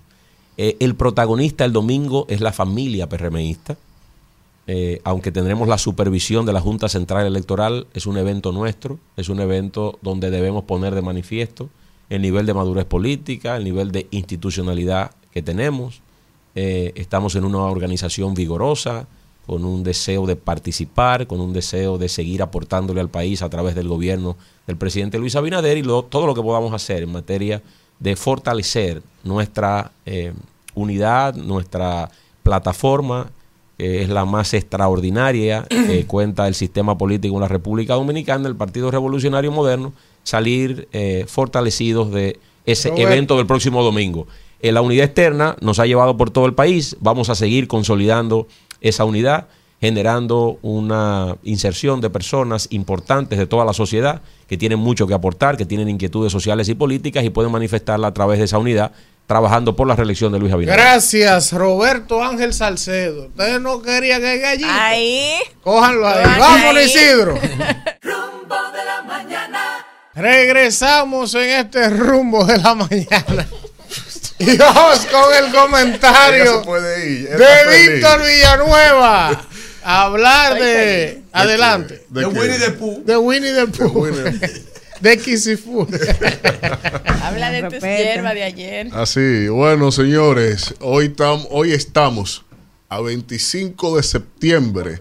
Es día donde conmemoramos un 60 aniversario de el derrocamiento del gobierno del profesor Juan Bosch, que fue un el primer gobierno democráticamente elegido desde lo que se conformó en el exilio con el Partido Revolucionario Dominicano y que eh, frente al, digamos, al debate que se armó en el país, donde más de 20 organizaciones partidarias, agrupaciones políticas se inscribieron en el marco de la ley electoral que emitió el Consejo de Estado en ese momento y que el profesor Juan Bosch obtuvo un triunfo con más del 58.7% de los votos para esa fecha, significando un elemento de democracia, un proceso donde se, donde se promovió la institucionalidad,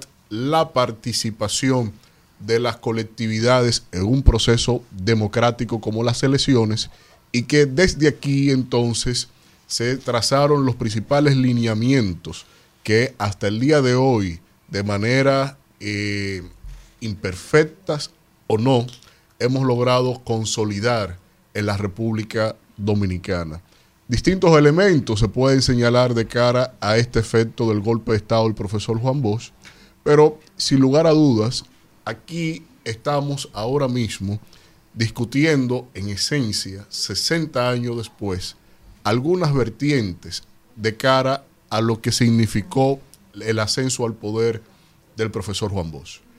De entrada, nosotros tenemos desde el partido Fuerza del Pueblo la heredad de todo ese simbolismo de nuestra historia patria, tanto por lo que hemos heredado desde lo que es el partido, lo que fue el Partido de los Trabajadores, de lo que fueron también las causas de liberación de la República Dominicana, desde el Partido de la Liberación Dominicana, y hemos heredado precisamente estas causas democráticas que se enarbolaron en, los movimientos como el de 14 de junio y todos los que significaron sus eh, principales líderes y promotores, desde aquí nosotros hemos establecido un compromiso ante la nación. un compromiso con nuestra identidad patria, un compromiso con el pueblo, de cara al pueblo, y es precisamente esto lo que ha llevado a generar el nivel de hartazgo que tiene la población dominicana con este desgobierno del Partido Revolucionario Moderno. Porque peor es, no hay nada peor que usted llegar al poder y tener el privilegio de que sus conciudadanos le voten, que confíen en usted, que le depositen en su nombre, marcando su cara, todo lo que usted planteó, prometió y dijo que atendería y resolvería, de cara a llegar al poder representando esa voluntad popular expresada en urnas.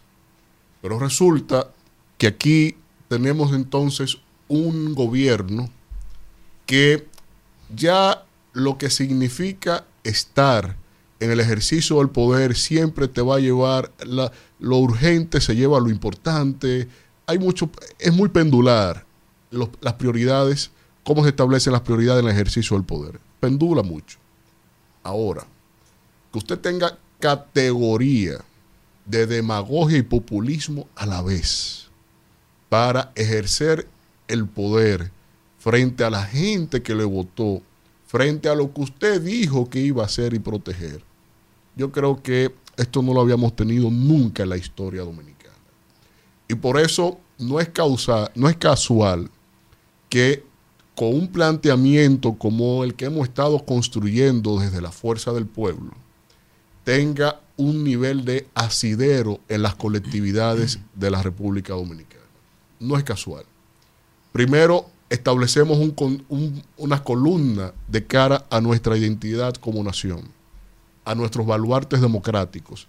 Y tercero, tenemos la capacidad de poder demostrar a este país, de poder enseñarle a este país cuáles pueden ser las soluciones a los principales problemas que se están deviniendo en la República Dominicana y que se están ahondando aún más los problemas en esta administración de este gobierno. Miren, tenemos aquí que dos millones de miembros, no estamos hablando de cualquier ejercicio solo por decir un número y que somos un número. No, eso tiene toda una composición aritmética electoral. En próximas elecciones están convocados más, estaremos convocados más de 8.5 millones de votantes. Y de ese universo, dado el promedio de abstención que tiene la República Dominicana, para ganar en primera vuelta se necesita exactamente más de 2.8 millones de personas.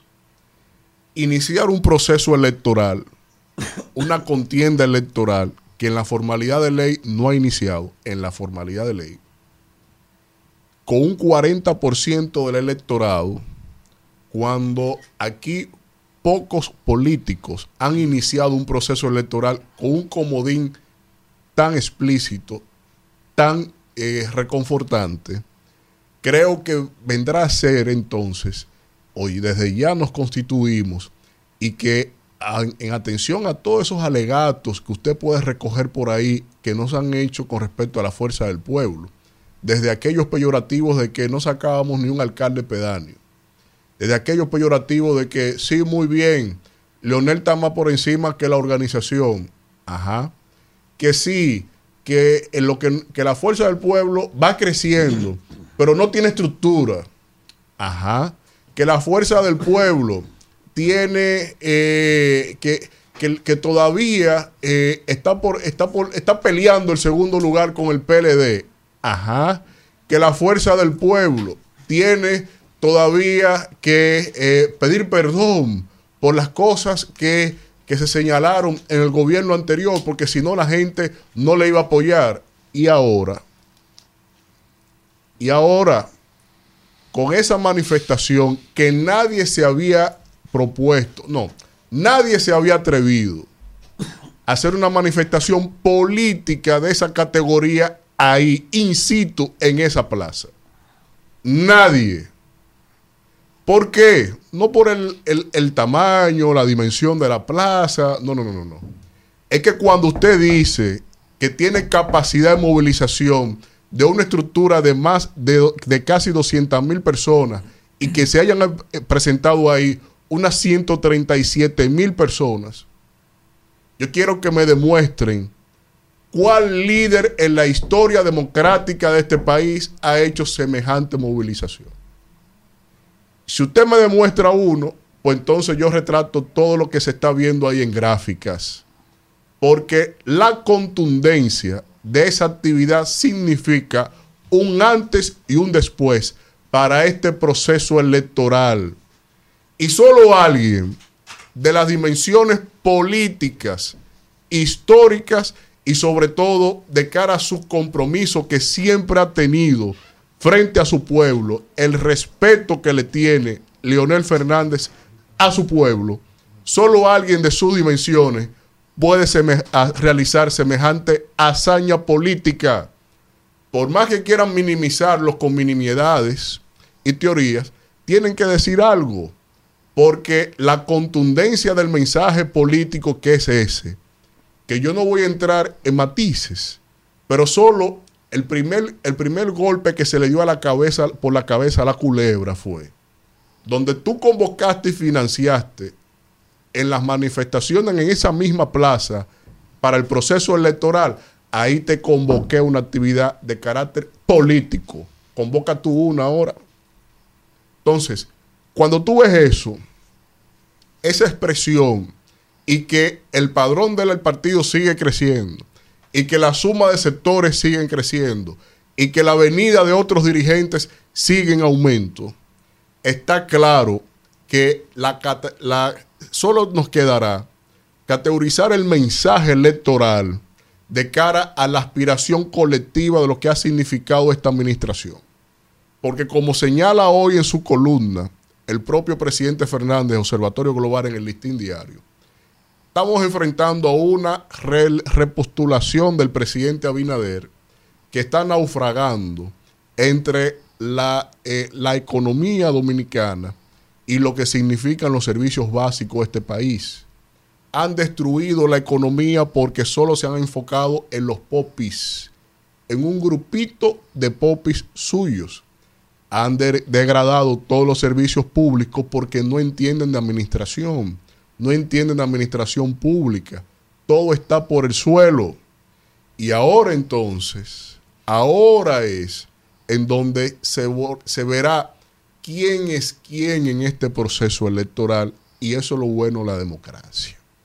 Y hoy, ante la Junta Central Electoral, así como hicimos el 23 esta actividad, hoy en el simbolismo de lo que significa, lo que ha significado nuestra historia democrática, la asunción del profesor Juan Bosch hace 60 años que fue derrocado en este país, vamos entonces a restaurar sus principales baluartes como lo hizo Leonel Fernández con la constitución del 2010, que rescató todo su pensamiento democrático de Estado y de Derecho y la hizo valer en esa constitución del 2010. Y ahora entonces, con ese depósito del padrón ante la Junta Central Electoral, estaremos enarbolando nueva vez sus planteamientos, sus postulados, su concepción social, económica en nuestro país y que creo que será el principal referente para este proceso electoral en donde aquellos mañosos, Cuidado. donde aquellos mañosos, pregonando una honestidad que hasta la H se han comido, Qué barbaridad.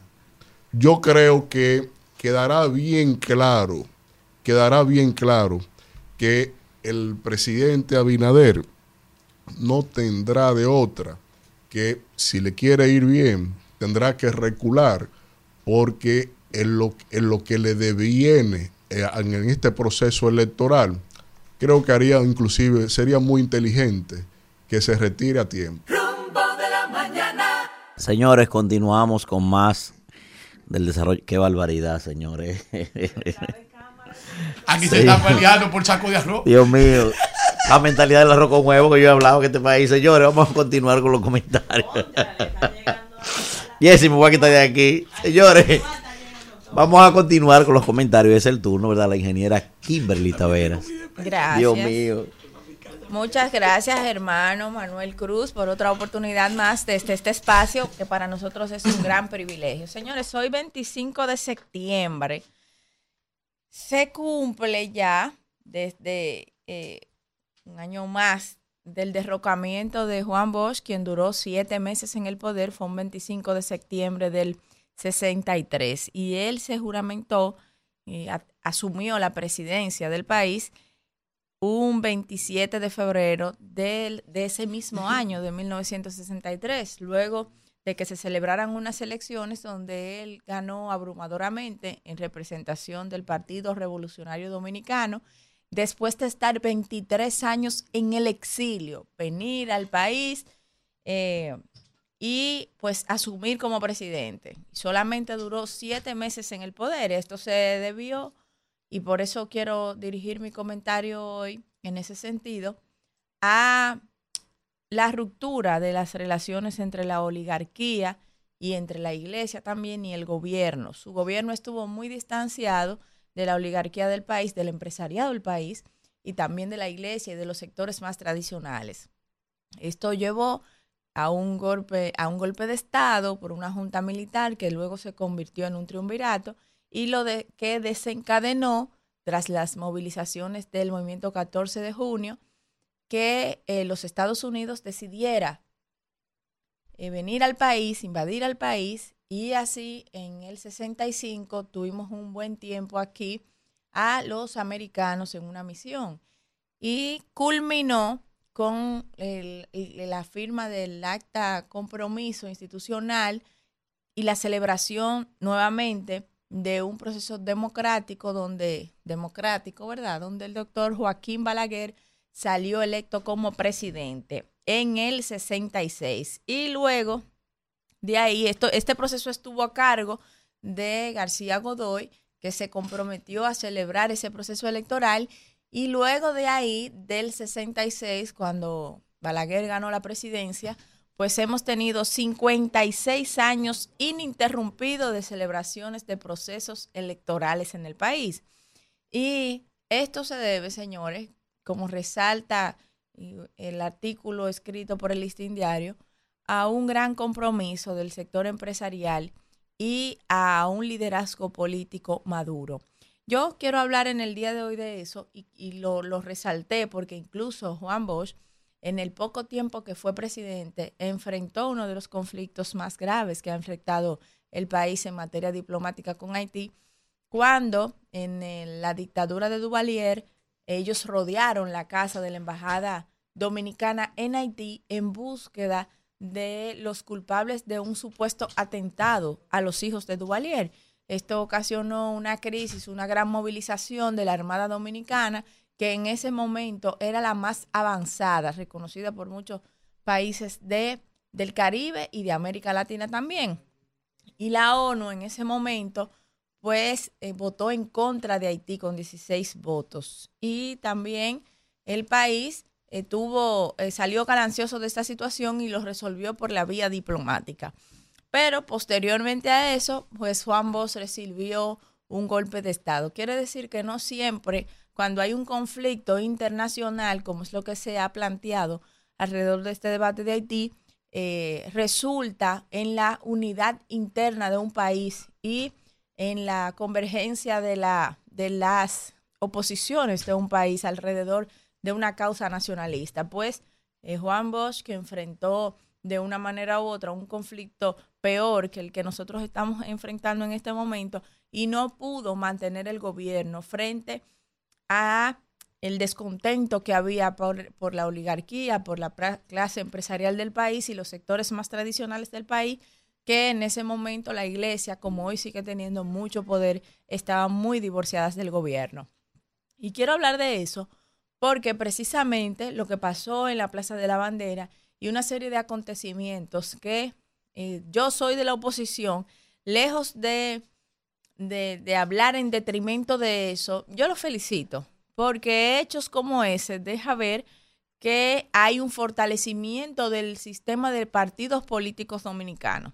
Y yo siempre he dicho que si hoy en Haití tenemos lo que tenemos, se debe precisamente a la inestabilidad, a la inestabilidad política, a la inestabilidad social, a la inestabilidad económica, se debe al quebrantamiento de su sistema de partido, a que la gente dejó de creer en las vías de la democracia y han estado de líderes en líderes y ninguno concita el favor de la mayoría.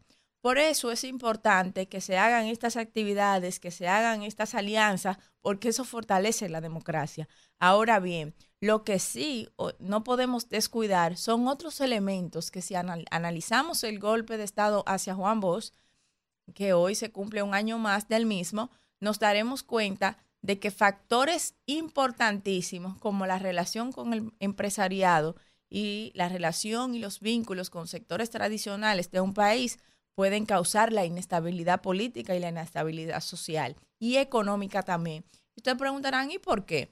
Bueno, precisamente porque unos son los generadores de empleo y los otros son los que dictan las normas morales de las cuales la mayoría está de acuerdo y vive con ellas, como es en el caso de la Iglesia Católica en nuestro país y las demás iglesias. Entonces vemos una minoría hoy en día que eh, en algunas mesas genera el debate y lo hace en torno a, esos derechos que ellos reclaman siendo minoría, válidos sus derechos, pero que no pueden pedir a un gobierno como el nuestro, en un país como el nuestro, donde usted tiene una inmensa mayoría todavía que es católica y que es cristiana, pues que un gobierno se declare en contra de esos valores que hasta hoy son los que han regido este país. Y lo otro es una clase empresarial que necesita apoyo porque son los generadores de empleo.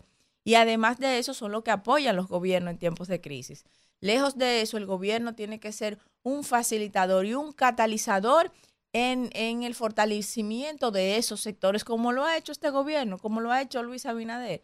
Por eso, señores, eh, me parece que es la popularidad, conjuntamente con eso, el apoyo que ha dado el gobierno a través de los programas sociales, a través de los subsidios al pueblo dominicano en medio de crisis eh, sanitaria, una post-crisis sanitaria y ahora mismo también estamos enfrentando eh, a los pies de una guerra ucrano-rusa los temas de la inflación que está viviendo países como Estados Unidos, economía sólida, y que nosotros aquí no hemos sentido tanto por ese subsidio en el costo de los combustibles que se pudo haber invertido en otra cosa. Sin embargo, el presidente Luis Abinader ha sabido concatenar estos tres factores que son el apoyo al empresariado, el apoyo a las tradiciones dominicanas y a los valores y el respeto a la constitución de la República que eh, de una manera u otra manifiesta esa, ese pensar de la gran mayoría y sobre todo el apoyo a los más vulnerables a través de los programas sociales. Por eso yo creo que el próximo domingo eh, va a ser una manifestación en todos los sentidos de participación política de los PRMistas a favor de Luis Abinader y de todos los candidatos y candidatas que están aspirando a las diferentes posiciones, sobre todo a las regidurías, que son las que van a ir a una primaria junto al presidente Luis Abinader, que de manera sabia ha querido legitimizar su liderazgo. Frente también a opositores que están ahí de la talla de Ramón Alburquerque, un hombre digno, uno de los cerebros más importantes de nuestro país, con más logros que exhibir y que viene el miércoles para este espacio. El doctor Guido, que muchas veces ha venido aquí a hablar con nosotros, que también es un líder importante y que representa también eh, una, una participación eh, política importante dentro del partido y también eh, los demás participantes que van a este proceso. Así que muchísimas gracias y eh, hasta mañana. Rumbo de la mañana. Regresamos en este rumbo de la mañana y vamos ya con el comentario este final de Babún. Este en el rumbo de la mañana, el príncipe del pueblo de Galilea. Adelante, ataque. No, ah, no, como ataque, ya eso es una falta de respeto. No, hacer opinión. No hace otra cosa. Pero usted no vio lo que dijo Daniel en su comentario arrancando. La portada del listín. Él se fue. Oh, pero venga una parte muy interesante. Y mire, profesor, eh, antes que nada, eh, ¿usted sabe que este lapicero eh, me lo regalaron a mí hace un tiempo? Chepe te lo regaló. No. No, eso fue un ministro que se lo regaló. Ese lapicero me lo regaló a mí Raymond Rodríguez. y es un joven que trabaja en una fundación de su partido. Eh, él siempre ha tenido una fundación. Recuerdo que un amigo que le trabaja a las comunicaciones eh, me invitó a varias cosas sociales con él. Y ese joven, Raymond Rodríguez, por cierto, está llevando a cabo una campaña novedosa en la circunscripción 2. Eh, Sí, pues echarle una vaina a mi hermano Aníbal Díaz. Eh. No, hay una competencia dura ahí. Siga, siga, siga. Hay una, hay una competencia dura ahí. Yo lo voy a agarrar a Valgabel a los dos juntos lo voy a volcar. Oiga, hay una competencia dura ahí. Oye, ¿por qué? Porque en esa circunscripción hay unos caciques que son, por ejemplo, Alfredo Pacheco, es un cacique ahí dentro. Eh, Tobías Crespo, otro cacique, pero de la Fuerza del Pueblo pero qué bueno que vienen emergiendo también. Rafael Elías Cerulle. Elías Cerulle también. El mismo, el mismo Aníbal, el mismo Aníbal Díaz. Pero qué bueno que vienen emergiendo otros liderazgos ahí, porque mucha gente, muchos pedimos que se adecente la política desde el Congreso Nacional, tanto en el Senado como, como en la Cámara de Diputados. Y al parecer el señor Raymond Rodríguez se la está poniendo incómoda ahí adentro a varios candidatos. Ha hecho una, una campaña muy novedosa, eh, acercándose a la comunidad con estos asuntos deportivos. Hay que ver eh, unos videos que están por ahí. Ha, ha captado la, atención de un sinnúmero de, de un target ahí que no es el de esos candidatos tradicionales, Raymond Rodríguez. Y yo pienso que si de verdad queremos que los distintos partidos políticos saquen del escenario a los banqueros, ¿eh? a los riferos, a los narcotraficantes, a todas esas malas hierbas que aparecen ahí en ese escenario electoral de la circunscripción 2. Ahí tienen una propuesta de usted, compañera Kimberly. Por cierto, eh, el domingo es la convención. ¿Va todo el mundo a convención? ¿Usted va a convención también? Digo, ¿usted va a convención también? Ya se hicieron las encuestas. Entonces no van a la convención. El 3. Bueno. Claro. Bueno, esta persona siempre está de la mano de la cultura y eso. Un joven con una buena formación académica, egresado de Varna, Raymond Rodríguez. Usted no lo conoce, pero usted lo va a ver ahora. Bien, miren. Miren, señores, oigan esto. Eh, el presidente Abinadel volvió a invitar a la oposición al palacio. Pero oigan para qué dentro de un escenario político hace la, hace la invitación. Dije para que vuelvan a hablar con él sobre el tema haitiano, porque ahora es una decisión que nos atañe a todos. Y yo le pregunto al presidente, ¿y usted consultó a nadie para usted en el 21 está filmando ese asunto que filmó, que esos morenitos lo enredaron usted? Dije que usted no sabía ese. Esos morenitos... ¿Eh? ¿Eh? Sí. Sí, pero lo que lo enredaron a él fueron unos morenos, no fueron unos rubios. Lo cierto es, miren, que el presidente de la República, yo no sé si él está midiendo la consecuencia de lo que está enfrentando en este momento, pero las cosas se van a poner peor. ¿Usted sabe por qué se van a poner peor? Porque ya ustedes vieron que, que, que está tomando un turno al bate de manera malsana, y lo hicieron desde la Organización de las Naciones Unidas, el mismo gobierno haitiano que en una pantomima en el día de ayer, sabiendo que se está elaborando una fuerza en conjunto, eh, se está elaborando una fuerza en conjunto para ir a intervenir a Haití, ahora está diciendo, ese hombre está diciendo en este momento que, que, invita a la oposición. Y ahora ellos dicen que crean una fuerza para, para intervenir a Haití. Yo le voy a decir una cosa al presidente de la República. Yo no sé si le ha dado el carácter de la seriedad que esto amerita. Nosotros estamos empezando a ceder cosas que ningún otro presidente lo había hecho. ¿eh?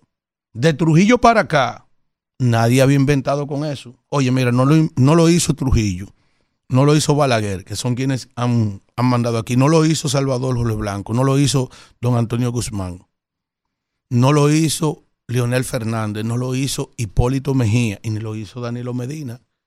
Yo le pido a Dios, de verdad, que el presidente piense lo que está haciendo en ese sentido. Este país él se metió a jugar con Candela y, a, y al populismo político, tratando de generar un sentimiento cohesionado de la sociedad dominicana en torno a ese tema en su favor. Y yo creo que a él lo van a freír o se va a freír en su misma, en su misma salsa. Piénselo, presidente. La oposición no tiene nada que buscar al palacio. Usted, el presidente de la República, resuelve usted. Que usted fue que lo eligieron presidente. Usted fue que firmó en el 21. Saque a la República Dominicana del lío en que usted lo ha metido. Porque será muy feo que se retire la tropa de por ahí y los haitianos hagan lo que les dé su gana.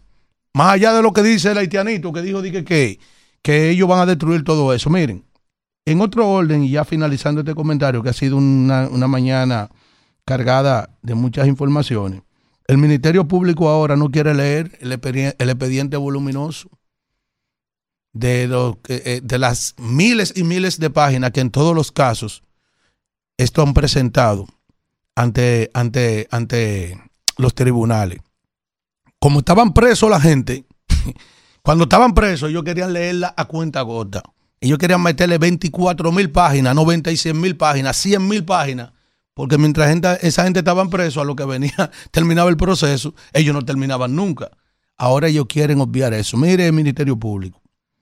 Para mí, ustedes no tienen nada que demostrarle a la sociedad dominicana ni a Alfredo de la Cruz, porque incluso la vergüenza más grande que debe de enfrentar ese Ministerio Público y el presente gobierno es lo que está saliendo, porque ya no es Alfredo de la Cruz que está denunciando lo que está pasando en el norte, donde Andrés Cueto. Es un militante político de su partido y un funcionario de su partido ahí en esa institución que está hablando de un desfalco multimillonario de miles de millones de pesos en la compra de los contadores.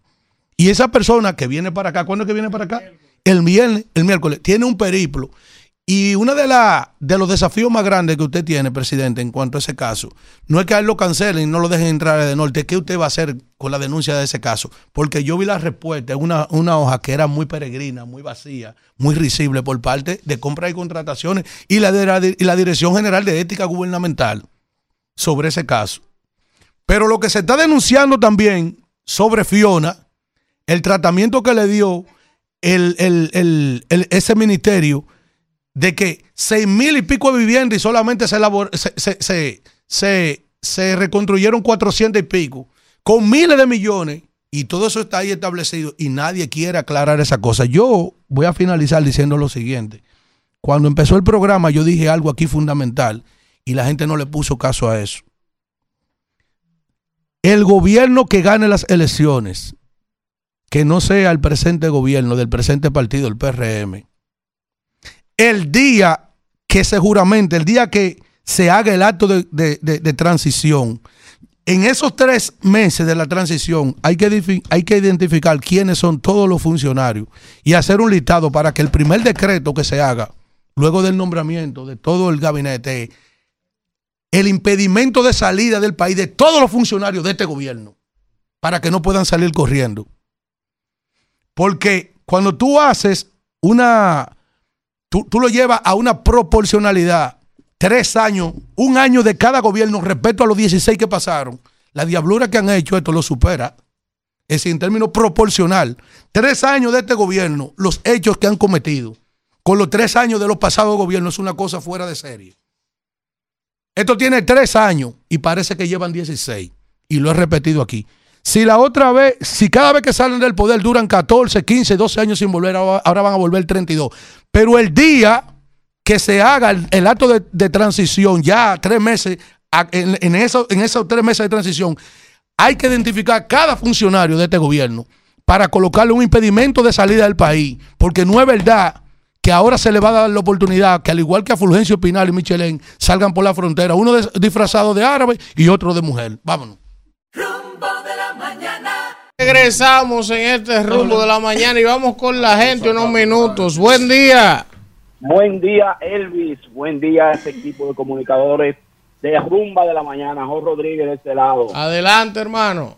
Saludos a mi diputada Kimberly Tavera. ¿Cómo está, querido Job? Estamos bien, viento en popa, trabajando para que usted sea diputada y Leti regidora. Ay, que llamada más eso. Adelante, Job. Ah, oyendo el comentario de, de Víctor, un profesional al cual respeto, un hombre que le veo mucho temple y muy, es un hombre muy leal a su líder. Quisiera decirle algo. Esta plaza toma como 150 mil personas. Él dice que llevaron 137 mil. Todo el que sabe de edición sabe que esas fotos y esos videos solo están en un tramo de la Plaza de la Bandera, con distintas tomas.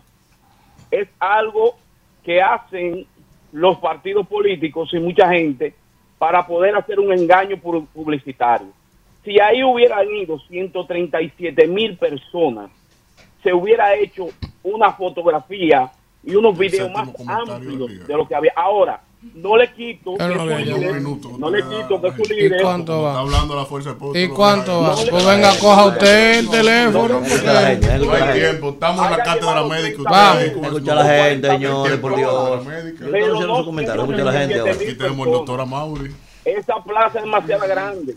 No me entra el cigarro de esa ahí hubiera visto imágenes hasta del aire. Bien, bien. Él no oyó lo de los drones, que no lo dejan subir. Adelante, adelante. Buen día. ¿Quién nos habla y de dónde? Buenos días, Ventura de la Villa Olímpica. Adelante, Ventura. Oye, tengo A mucho ti sí te lo tiempo no me podía comunicar con el programa. Quiero que me den mi minuto. Quiero que me den mi minuto. Que siempre interrumpen, principalmente Víctor. Este primero de octubre, todos a votar por Luis Abinader. El número uno, Manuel Jiménez dos. por la honestidad y la transparencia. Mm. Y por el número 33 como regidor, Juan Jiménez, circunscripción 1. Gracias. Bien. Buen día. ¿Quién nos habla de en dónde? el súper a comprar una, a comprar una cuanta vaina. Y cuando ¿Quién nos habla de dónde? La potra de San Cristóbal. Adelante.